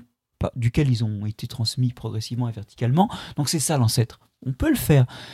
Mais tous les autres gènes qui se sont ajoutés et qui définissent la façon dont fonctionne l'organisme, sa niche écologique, ils ont un sens. Et on nie ce sens en réduisant un organisme à l'origine de la majorité de ses gènes. Du coup, là encore, on voit que les arbres évolutifs, quand on les applique aux organismes, sont une représentation du vivant qui Mhm. n'a pas de réalité intrinsèque. Puisqu'il n'y a pas une origine des gènes qui, comptent, qui sont dans l'organisme On prend voire juste- même ouais. des cellules qui sont dans l'organisme quand on, on passe aux mitochondries et au plast. Bon, alors maintenant, on va peut-être pouvoir répondre justement à l'auditeur. Euh, Où est-ce, puisqu'on vient de voir que justement ça posait problème, où est-ce que euh, vous placeriez, vous, le haricot à gène de limace dans l'arbre du vivant? Je crois que ça va ressembler à un haricot. Et donc, s'il si, montre ce haricot à sa maman ou à sa petite fille de 5 ans, il Mhm. dira, ah, bah, c'est un haricot. D'accord. Donc, euh, morphologiquement, je crois que sur une définition morphologique de l'espèce, il n'y a pas de photo, c'est un haricot. Mhm. Bah, sauf qu'il y a eu un transfert de gènes de plus. Euh, après, on, euh, on peut euh, raffiner le truc et dire, en fait, ça, ça sert à rien de placer l'origine évolutive ou l'appartenance du haricot. La question, c'est l'appartenance de chacun de ces gènes. Mhm. Et tiens, il y a un gène qui est un gène de limace. Tiens, il y a un gène qui est un gène de cyanobactérie. Ah bah oui, c'est normal, il doit venir du chloroplaste. Tiens, là, il y a un gène qui est vraiment un gène de caryote. Ah bah oui, il a été acquis de l'ancêtre. Et en fait, ce qui a vraiment du sens, si on veut reconstituer des appartenances, c'est l'appartenance de chaque gène. Après, il faut un code pour dessiner de la- de l'appartenance de l'organisme. Mhm. Et si vous décidez que c'est l'appartenance de la majorité des, des gènes, au moins et à un horizon évolutif euh, semi-lointain qui, qui définit la chose, eh bien vous, vous prenez l'arbre euh, évolutif que vous retrouvez pour le plus grand nombre de gènes et vous dites, bon, bah, ça va être l'arbre évolutif. Et là, je crois que si on rajoute un gène, ce sera un haricot. D'accord. Avec quelques petits gènes de bactéries, si on compte les plastes aussi, Enfin, par si. exemple. Si l'auditeur avait envie d'appeler ça euh, une limace, je pense que c'était un peu contre-intuitif. En fait, il faut toujours que les, les- les usages soient pratiques. hein. C'est la Mhm. seule contrainte.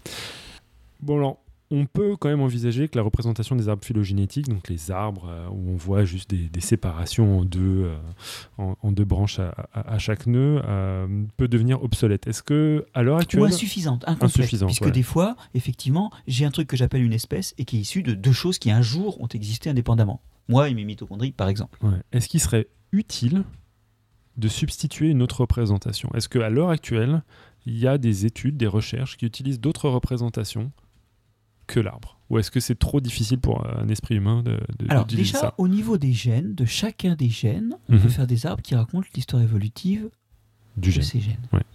Et donc, on peut faire les, les- les arbres de tout le génome et la somme de tous ces arbres, ben, c'est l'arbre du génome. D'accord. Ça se représente pas trop. Et Ouais. quand- alors au début, quand on, on pouvait faire des petits traits parce qu'on connectait que quelques transferts, alors on faisait un arbre qui était le, le- le vieil arbre évolutif habituel, puis on mettait un petit trait entre une bactérie et une branche euh, de caryote, par exemple. Ouais. Puis maintenant qu'on sait qu'il y en a vraiment partout plein et que c'en est Ouais. comme disaient mes étudiants quand je travaillais à Montpellier, c'en est bourré, quoi, eh bien, on peut plus faire de représentation. Ouais. Mais après tout, le réel se dessine pas. Ouais. C'est dur de représenter le réel dans toute sa, sa- sa diversité. Et ça va valoir la peine de garder des arbres euh, au niveau des gènes, d'une part. Et puis, finalement, quand, on regarde euh, l'évolution des plantes ou l'évolution des primates ou l'évolution euh, des champignons, ça, peut être bien d'avoir aussi des arbres parce que là, finalement, la portion de transferts horizontaux à cette échelle-là est pas si énorme.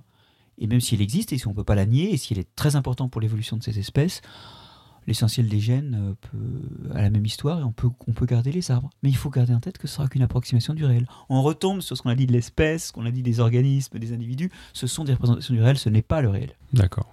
Mais techniquement, dans la recherche, pour l'instant, c'est on va essentiellement trouver des arbres et non pas. Ah, c'est des très bons outils. Bah, on a vu que c'était des super outils pour trouver les transferts horizontaux. au ouais, voilà. C'était sur la base des arbres qu'on montrait qu'il n'y avait pas d'arbre complet. Ok. Ce qui est pour l'instant, mais- euh, c'est un outil aussi. C'est pour ça qu'on va l'utiliser, mais il n'y a pas de, de- de représentation euh, avec des, des, des croisements qui peuvent euh, permettre de, de résoudre véritablement quelque chose. Enfin, c'est pratique. Bon, il y a un arbre euh, évolutif euh, tout bête que vous utilisez beaucoup, je pense. Ouais. Que tout le monde connaît, c'est l'arbre généalogique, Mhm. qui est dans l'évolution de la population. Bon, bah, on va pas le jeter. Hein. Ouais. C'est pas parce qu'éventuellement, depuis ma grand-mère, j'ai chopé un gène de virus supplémentaire que, que je nie ma généalogie. Alors, euh, Opérationnellement, oui. justement, on va essayer de comprendre d'où vient ce- cette, connaissance quand même euh, incroyable sur, les mécanismes de l'hybridation, etc. Vous, votre travail, il se focalise essentiellement sur les interactions mycorhiziennes. D'où ça vient? Qu'est-ce que ça veut dire? Et est-ce que ça explique votre intérêt pour les chimères? Bah, en fait, euh, mon travail de recherche n'a rien à voir avec tout ce dont on vient de parler. D'accord, ok. Mais mon boulot a quelque chose à voir avec ça, c'est que j'enseigne ça, donc euh, voilà. Non, moi je travaille sur des associations qui s'opèrent entre des champignons du sol et les racines des plantes. D'accord. Il y a plein de champignons différents qui font ça, plein de plantes qui font ça. Il y a- En fait, 90% des plantes se nourrissent pas sans champignons. Et pour les arbres forestiers de nos régions, ces champignons, on en parlait tout à l'heure, on les connaît bien, c'est des girolles, c'est des cèpes, c'est des truffes aussi, c'est des champignons qu'on trouve sous les arbres d'ailleurs. Et là, il y a une chimère, c'est Mhm. la mycorhize. D'où ce nom de champignon mycorhizien. C'est qu'une partie des filaments du champignon vont rentrer dans une partie des racines des plantes et faire une espèce de structure double où il y a du champignon et de la racine qui, pour le coup, euh, est une chimère, mais c'est juste une partie de l'organisme de part et d'autre qui est chimérique. Et c'est là que le champignon récupère du sucre de la plante et donne à la plante des sels minéraux qu'il a extraits dans le sol. D'ailleurs, en fait, formellement, ça marche exactement comme un lichen. Sauf que ça n'a pas la même gueule. Pour le coup. D'accord, ça, marche comme un lichen, sauf que euh, les algues sont bah, euh, voilà, la partie directement photosynthèse n'est pas prisonnière du champignon. Alors que euh, là, dans l'arbre. Et le champignon, il, est, caché dans le sol. Ok, d'accord. vous venez d'évoquer quelque chose qui m'intéresse énormément la truffe. La truffe, ça fait des interactions mycorhiziennes. Oui, tout à fait. C'est pour ça que une façon d'avoir. Bon, c'est mal maîtrisé la truffe. On ne sait pas produire à coup sûr des truffes. Mais une ah. façon d'augmenter ses chances de produire de la truffe, c'est de produire des arbres qui ont été inoculés en broyant de la truffe dans le sol de pépinière. Et on a des noisetiers ou des chênes truffiers qui sont vendus dans le commerce. C'est des processus, des procédés pardon, qui ont été développés par l'INRA mhm. et qui donnent des chênes dits truffiers. Alors il y a aussi des processus faits euh, bord de table, coin de table à la maison par des trufficulteurs ou des pépiniéristes locaux. Hein. Euh, et puis après, il y a des protocoles plus, plus balisés euh, pour acheter des plants euh, inoculés. Et ça, après, quand on le plante chez soi, bah, il y a une petite chance que la truffe survive. Quand elle survit, il y a une petite chance qu'elle se mette à faire la, grosse partie charnue qu'on ramasse, qui est en fait l'organe où elle fabrique ses spores. D'accord. Mais j'ai dit une petite chance parce qu'on ne maîtrise pas encore tout. Et même si on a des, des chemins techniques, des itinéraires techniques qui favorisent l'avenue de la truffe, c'est pas une domestication complètement maîtrisée, loin s'en faut. Donc ça, ça fait partie de votre domaine de recherche, ce qui explique que euh, quand euh, j'ai euh, regardé un petit peu votre bibliographie, j'ai vu des articles parus dans le trufficulteur français. Ça, vient de ça. Alors d'ailleurs, ils sont téléchargeables sur mon site web. effectivement, j'ai piloté un, un, gros financement de recherche qui a duré trois ans et demi. Sur la truffe, donc qui a été financée par l'Agence nationale euh, de la recherche, et qui nous a permis d'explorer un petit peu plus l'écologie de la truffe, son interaction avec les autres microbes du sol, son interaction avec les autres plantes, et on a notamment montré des choses assez intéressantes, qui est que la truffe est aussi associée d'une façon qu'on n'a pas su déterminer quant à la nature de l'interaction avec aussi les, les racines des plantes herbacées, des petites herbes qui poussent sur les truffières. D'accord, ok. Euh, on a aussi un petit peu regardé les ressources génétiques, euh, la façon dont elles se structurent dans l'espace. Est-ce qu'il y a des génotypes différents entre les différentes régions de production, donc potentiellement des terroirs et, la réponse est en demi-teinte, oui, il y a des différences. Est-ce que ces différences sont gommées, estompées, remélangées par les plants inoculés produits en pépinière? Pas trop, semblerait-il, pas trop encore, au moins. Donc on a en fait essayé euh, d'utiliser les retombées d'un outil merveilleux, et on va revenir à une chose qu'on a évoquée plus haut, le génome de la truffe avait été séquencé en, 2010. Mhm.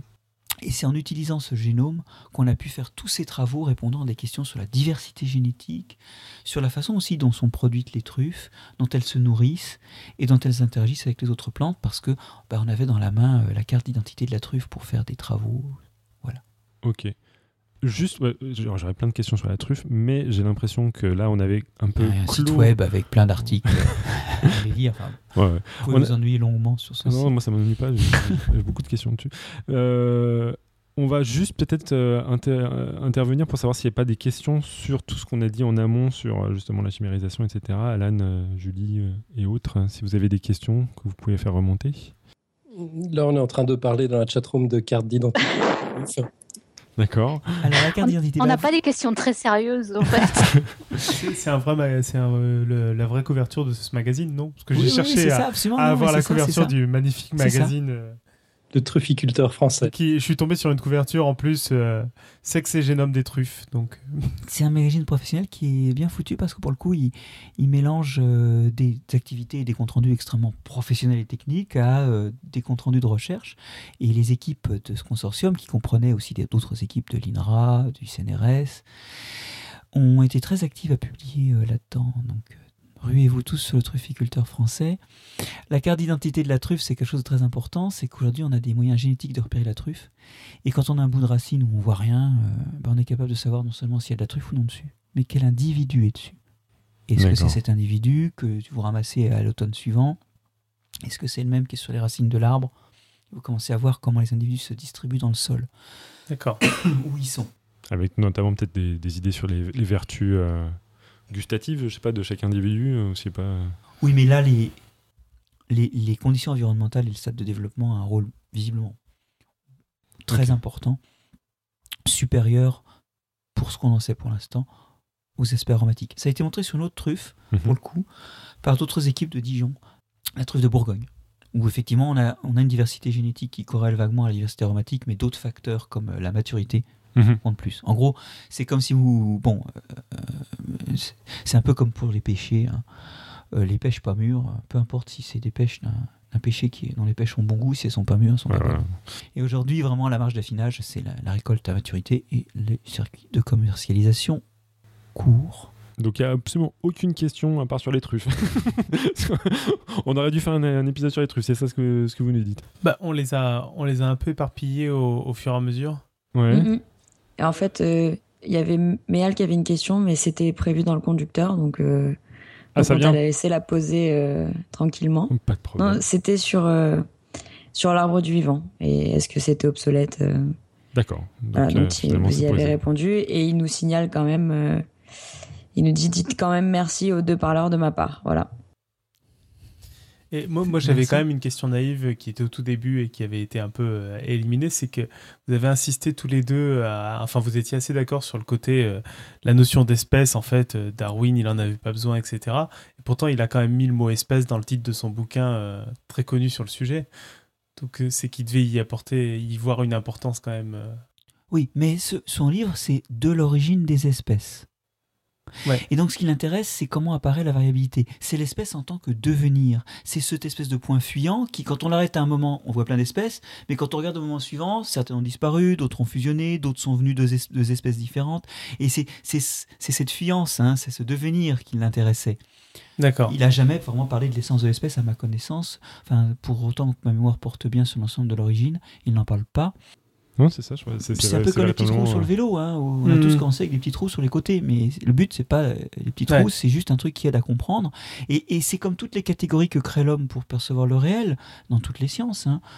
Euh, ce sont des façons de saisir le réel, mais ce n'est pas le réel. Dans le contexte, il faut s'imaginer que la notion d'espèce, elle était déjà présente et complètement établie euh, au moment où euh, Darwin publiait son, son, son- Sur Son opus. morphologique, oui. Voilà, Sur- c'est ça. c'est la, la première définition qu'on a donnée. Et, l'explication euh, finalement que visait Darwin, c'est de montrer quel est le mécanisme en s'appuyant notamment sur des- le comportement des populations et des individus, et, et essentiellement des, des- des populations, on va dire. Alors est-ce que, est-ce que le fait qu'on ait mal répondu à une des premières questions veut dire qu'il faut qu'on recommence l'émission? On a le temps là. hein Tout à l'heure. Euh, 22h40, tranquille. Donc il nous reste 4 heures, c'est ça? C'est ça. Moi j'ai rien avant pour- 8 heures. hein. J'ai Pour battre ton 8h30. record, euh, Ouais, moi- je sais moi, pas si j'ai assez de place sur le disque dur. euh, j'ai on va cou- peut-être changer dans 8 heures j'ai- mais- j'ai couru à 8h30, euh, donc je vais pas pouvoir faire ça.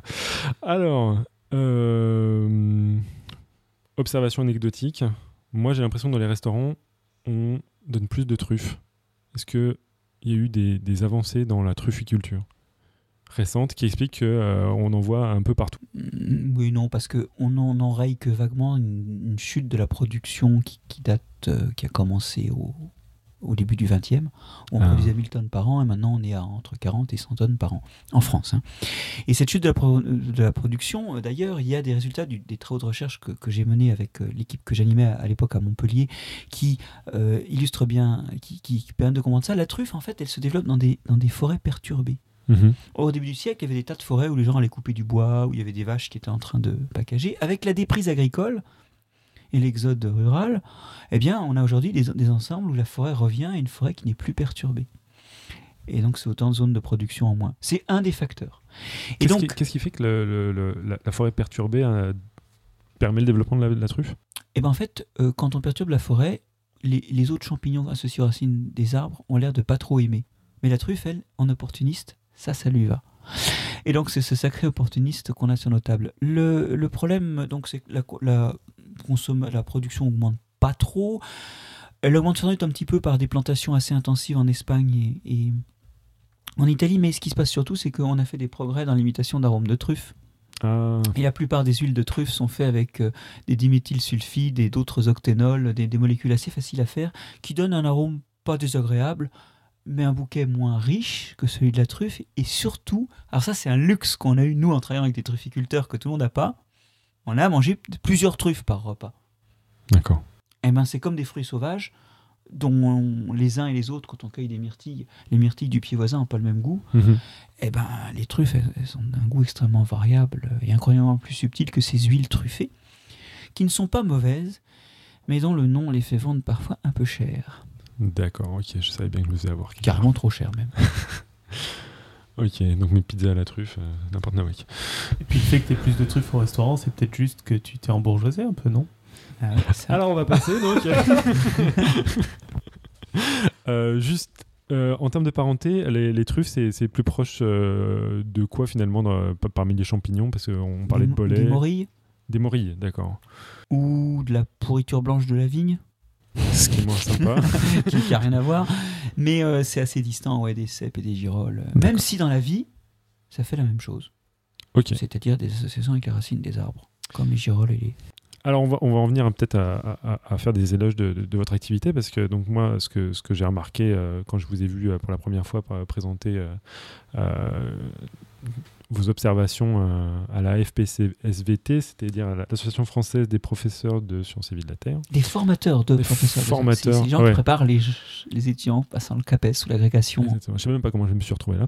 Mais euh, en tout cas, j'étais véritablement passionné et euh, je vois que vous avez énormément d'initiatives de vulgarisation et je me demandais qu'est-ce qui vous pousse à les réaliser, qu'est-ce qui vous a séduit, euh, par exemple, de venir ici à parler pendant je sais pas combien de temps euh, de inconnus. Les mauvaises langues diront que c'est un défaut, celui d'être bavard, c'est tout. mais non, mais plus sérieusement, je crois vraiment euh, que aujourd'hui, on, a besoin de vulgariser la science. Ça, je, je, c'est pas euh, ceux qui sont autour de cette table que je vais l'expliquer. Je crois que c'est important de mettre ça à la disposition des gens. Je crois aussi que c'est important de former les enseignants. Et moi, je suis vraiment très actif, donc aussi bien dans des préparations à l'agrégation. Je m'occupe beaucoup des étudiants qui préparent l'agrégation à Paris 11, par exemple, ou de ceux qui préparent le CAPES à Paris 7. J'interviens dans ces formations. J'interviens dans la formation continue parce que le Muséum d'histoire naturelle a des actions de formation continue pour les enseignants du secondaire pour essayer de faire que les nouveaux programmes, et d'ailleurs ces nouveaux programmes, j'ai fait partie de ceux qui ont essayé de pousser des nouvelles idées, Mhm. plus d'écologie, plus d'évolution, plus de connaissances qui permettent de saisir le quotidien. Qu'est-ce Mhm. que c'est qu'une plante cultivée?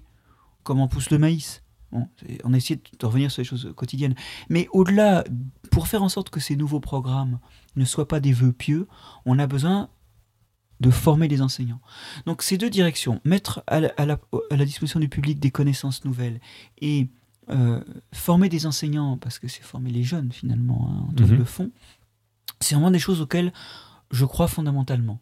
Je pense qu'une connaissance qui n'est pas diffusée ne sert à rien.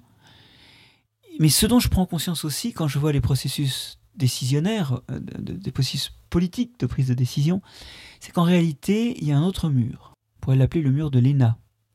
C'est le fait que finalement, à un moment, la prise de décision est faite par des gens qui sont en fait très très loin du bruit euh, et des gesticulations qu'on peut entretenir quand on fait de la vulgarisation Mhm. ou même de l'enseignement dans le secondaire.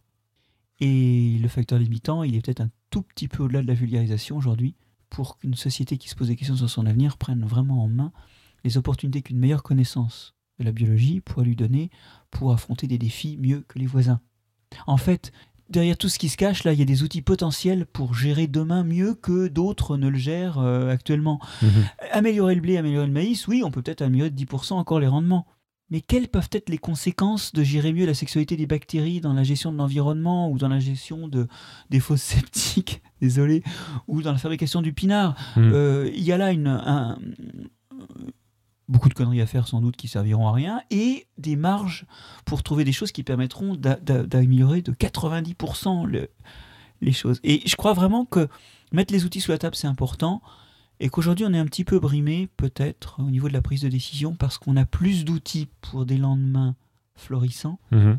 que de volonté politique de les prendre en main pour justement explorer des pistes nouvelles. Est-ce que ça, ça vient d'un état des lieux un peu pessimiste de, de l'état de, enfin de, de l'état des connaissances ou de l'état de la transmission des connaissances auprès des justement des peut-être des formateurs, des professeurs? J'ai dit tout à l'heure que euh, sans formation euh, des enseignants, euh, les programmes seraient des vœux pieux. Ouais. Il y a un Dieu pour le coup, il y a des dieux qui écoutent ces vœux pieux, c'est que les enseignants se forment beaucoup par eux-mêmes. Et en biologie, où ils sont confrontés à des programmes qui évoluent, parce que la biologie évolue très très près du quotidien, très très près de la médecine, très très près de l'alimentation, donc les programmes évoluent beaucoup, les enseignants font des efforts énormes. Et ils les font seuls parce qu'il n'y a pas d'argent, pour la- ou très peu d'argent pour la formation continue. Mhm. Dans les actions de formation continue, on touche sans doute pas plus de 10% des enseignants. Parce qu'il n'y a pas assez d'argent pour les mettre tous un jour en formation. Donc ils font un travail euh, énorme et, et c'est vrai qu'on aurait envie qu'ils soient euh, plus soutenus. Bon après, on, on voit bien les contraintes budgétaires. Là où ça a pris un tour ces derniers temps un peu inquiétant, c'est dans les réformes actuelles de la formation des maîtres où euh, le présent gouvernement a finalement euh, en- engagé des politiques de recrutement au niveau du M1, donc de l'ancienne maîtrise, Mhm. plutôt qu'au niveau du M2 Mhm. un an plus jeune, donc un an de formation en moins, et où les programmes euh, de formation sont complètement, alors, je peux dire le mot, euh, pas sérieux. En gros, on, demande au concours la maîtrise, d'une part, seulement de l'ensemble des programmes du secondaire actuel. Euh, pour une science qui va évoluer comme la biologie, c'est c'est pas être prêt pour les changements, alors qu'il y a 50 ans de carrière devant ou plus. Et euh, deuxièmement, où on demande énormément de théories autour de la pédagogie et de la didactique, qui occupent de l'espace mémoire dans l'étudiant, mais qui sont de l'espace mémoire occupé par la théorie, parce que c'est pas accompagné d'une pratique. Que Donc euh, c'est très inquiétant parce qu'aujourd'hui on est en train de recruter des enseignants qui n'ont plus le niveau de formation de ceux d'hier, devant une, et ça c'est vrai dans toutes les matières, et en particulier pour les matières scientifiques, alors même que les défis technologiques qui, auxquels sera confronté le citoyen, jusque, reprenons-le, dans son assiette, dans les piqûres, les médicaments qu'il recevra, dans les processus euh, de contraception qu'il utilisera, sont de plus en plus techniques et technologiques. Et ça, c'est quelque chose qui s'est passé à l'insu du citoyen, c'est que finalement, ben, aujourd'hui, on a, on a une formation scientifique qui est... Bon, euh, par exemple, il faut savoir que, et je terminerai sur ce point, parce qu'on ne va pas y passer des heures, aujourd'hui, dans le concours de recrutement des enseignants du primaire, il n'y a plus de sciences. L'épreuve a disparu parce que, bon, en moyenne, la note n'était pas bonne. Et donc, c'est un peu la politique de l'autruche, c'est, bon, c'est de l'argent dépensé pour rien, ok, mais en même temps, ça veut dire que le premier bain scolaire des élèves sera un bain scolaire euh, à des, enfin, réalisé par des gens qui n'ont pas euh, une forte sensibilité scientifique et technologique. Mhm.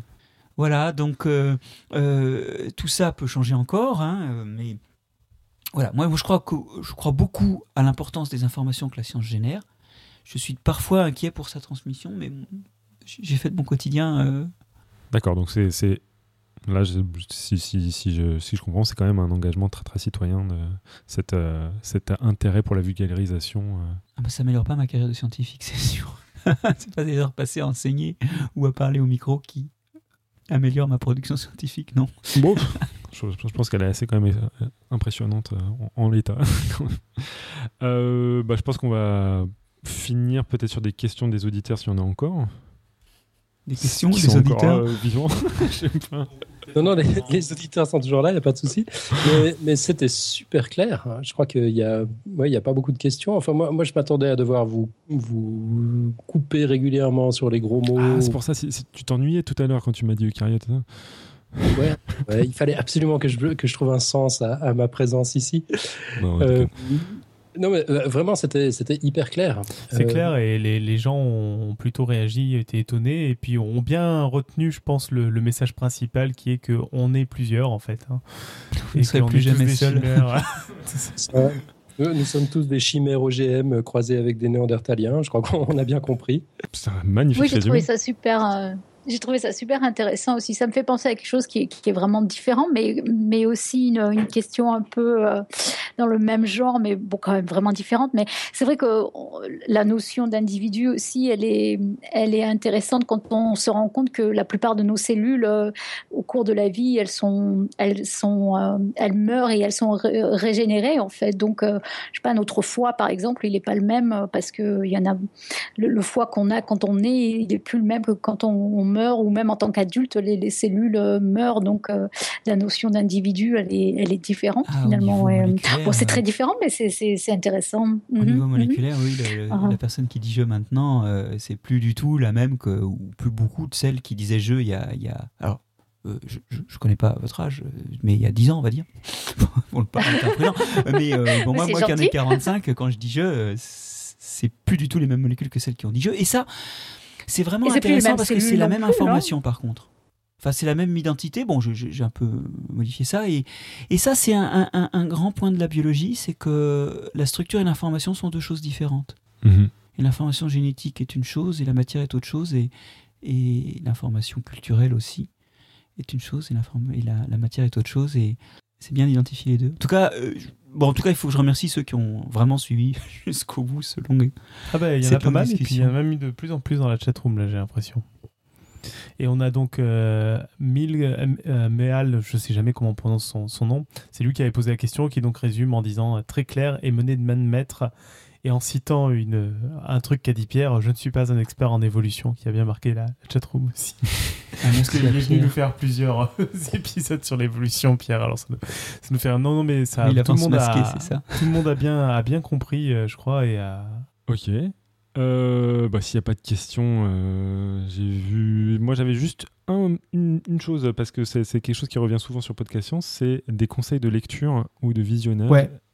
Est-ce que vous avez des livres qui vous, que vous Alors, conseillez Vous avez le droit de citer les vôtres. Sur le sexe et l'évolution, moi j'avais écrit un chapitre, mais il y a bien d'autres chapitres qui valent la peine. Mm -hmm. Il y a Aux origines du sexe, sous mm -hmm. la direction de Pierre-Henri Gouillon, euh, aux éditions Fayard, je crois. Fayard ou Gallimard Fayard. Euh, bon, sur la symbiose, bah, moi j'ai écrit un bouquin, mais c'est un bouquin de cours, donc euh, oui, c'est paru en 2000 chez Vuber, mais dans les, dans les rééditions, on a mis un peu à jour des choses. J'ai un site web qu'on trouve facilement en tapant mon nom et puis Muséum d'histoire naturelle ou EasyEb, I-S-Y-E-B, Institut de systématique et évolution de la biologie. C'est le site web du labo et, si on farfouille un peu, bah, il y a toutes les listes de publications scientifiques. Alors là, c'est pas à mettre dans toutes, toutes les mains.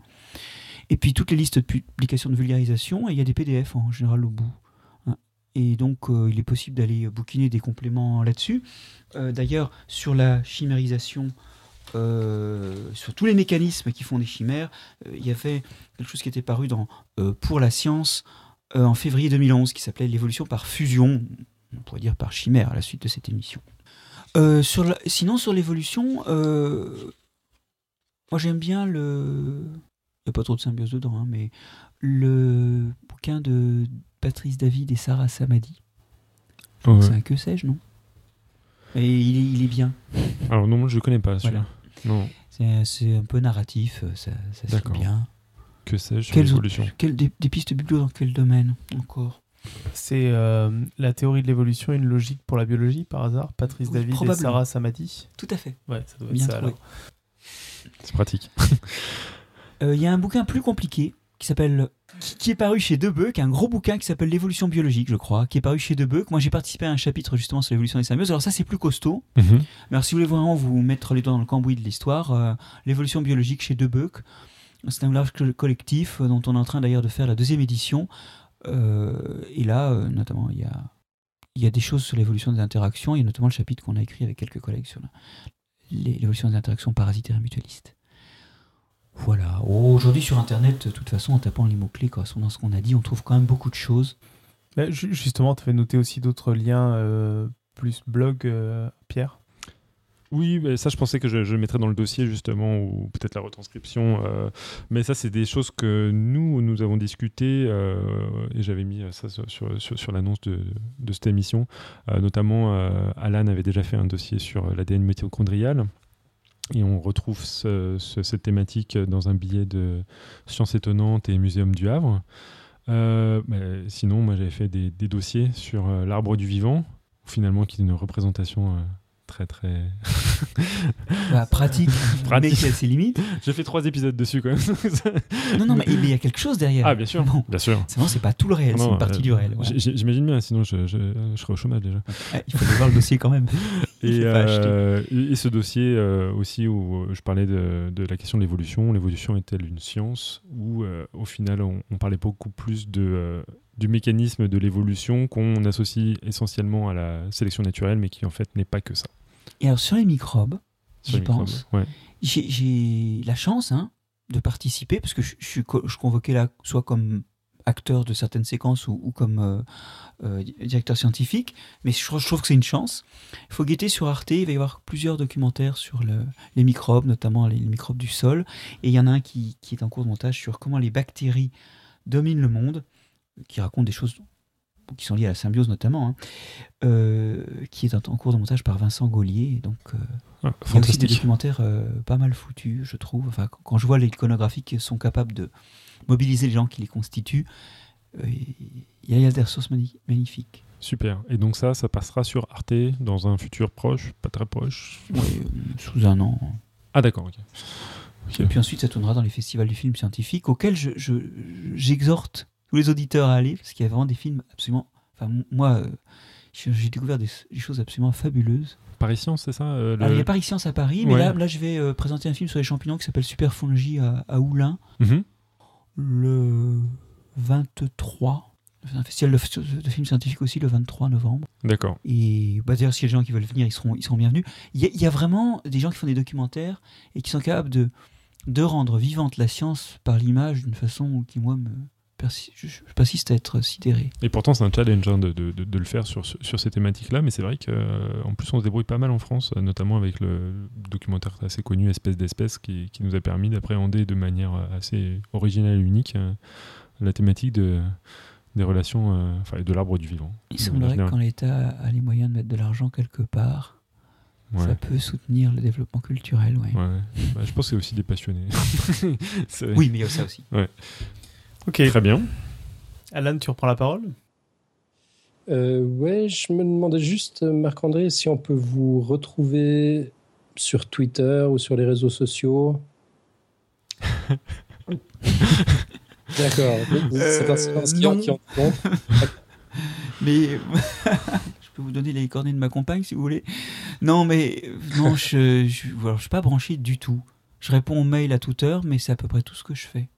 Enfin, c'est pas une raison pour m'envoyer trop de mails non plus, hein, mais je suis désolé, j'ai rien à vous proposer. Ok, non mais on mais Je suis content que vous m'ayez donné l'occasion d'y accéder peu ou prou. Donc si les auditeurs ont des questions à vous poser, c'est éventuellement par mail à condition de ne pas vous bombarder. Bon, Mais volontiers, oui. On peut faire zone tampon, sinon on récupère ah les questions. en général, c'est ce qu'on fait. Euh, vous pouvez nous envoyer les questions, on fera suivre, même en bloc, comme ça, ça fait un seul mail. Mais volontiers, hein, je, ne refuse pas de répondre, au contraire. Ça fait partie de mon métier. Excellent. Ben, un immense merci. Euh, j'ai vraiment appris plein de choses. Je suis fasciné par, par tout ce qui a été dit ce soir.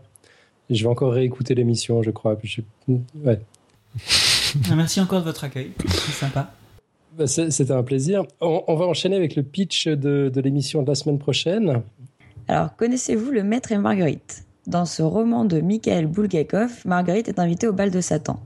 Pour être des plus désirables, le diable fait parvenir à Marguerite, par l'intermédiaire d'Azazello, une crème qui la fait rajeunir instantanément. Elle se tartine juste avant de s'envoler, nue sur son balai, au-dessus de Moscou. C'est le moment préféré de littérature de Billy, pour Moscou, pour le vol nocturne à poil, mais aussi nous avoue-t-elle pour la crème rajeunissante. Vous imaginez le bonheur? Sentir revivre un corps qui a disparu depuis dix ans, faire disparaître tous ces signes de vieillesse qui s'insinuent en nous au quotidien, passe presque inaperçu jusqu'à ce qu'un matin, on se réveille en réalisant qu'on est vieux, sans même savoir ni comprendre à quel moment on a franchi la limite. Cette pute la vieillesse. Vous aurez reconnu la patte de notre invité préféré. Enfin, Chateaubriand le dit presque aussi bien que Billy, la vieillesse est un naufrage, les vieux sont des épaves. Alors pour égayer la Toussaint, on va voir si c'est possible en biologie de faire naviguer le radeau un peu plus longtemps que prévu, voire peut-être éternellement. La vie, une définition, la mort, une obligation. Rendez-vous avec Billy, donc ce sera le mardi 18 novembre, la semaine prochaine, à 20h30, euh, comme d'habitude. Et pour parler de vieillissement, donc. Et ouais, vieillissement, mort, euh, tout, ça. quoi, Billy. Super. ouais.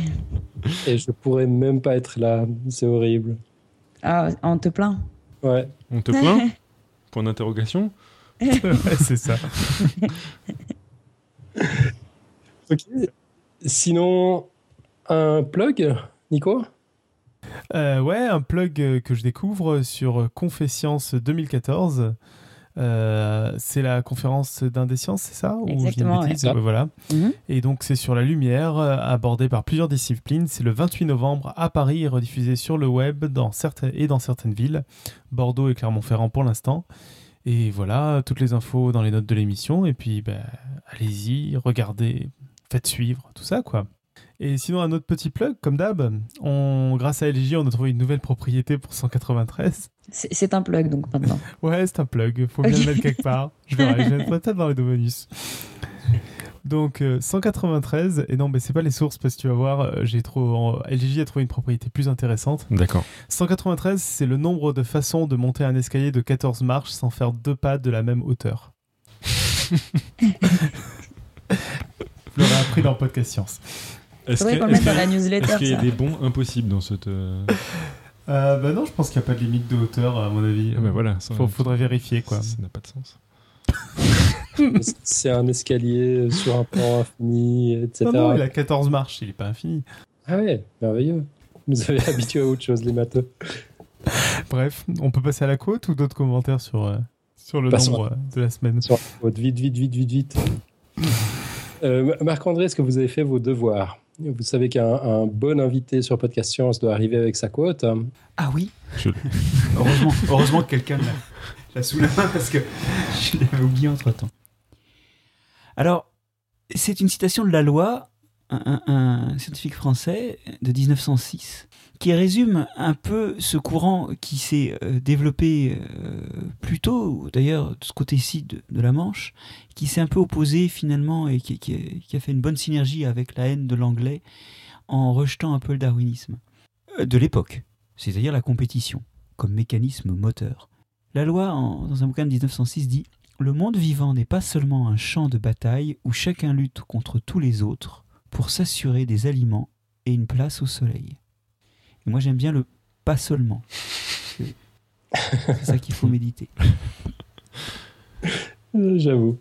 Et puis, on a, on a même une deuxième quote qui est arrivée dans la chatroom tout à l'heure de Méal, comme ça la boucle est bouclée, puisque c'est lui qui était à l'origine de, de, l'émission, c'est lui qui va la conclure.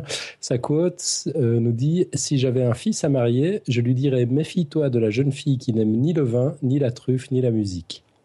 Citation de Colette. Très à propos. Fort juste. Voilà, et puis ben, on, va conclure. Donc, euh, si vous aussi, chers auditeurs, comme Maël, vous avez une question bizarre qui vous turlupine, ben, n'hésitez pas à la partager avec nous. C'est pas dit qu'on trouve des invités capables d'en parler de manière aussi passionnante pendant deux heures, mais l'émission de ce soir, partie d'une question pour le moins incongrue, laisse à penser que ça vaut, ça vaut clairement le coup d'essayer. Un immense merci à Maël, à Pierre Kerner, à Marc-André Sellos pour l'émission de ce soir.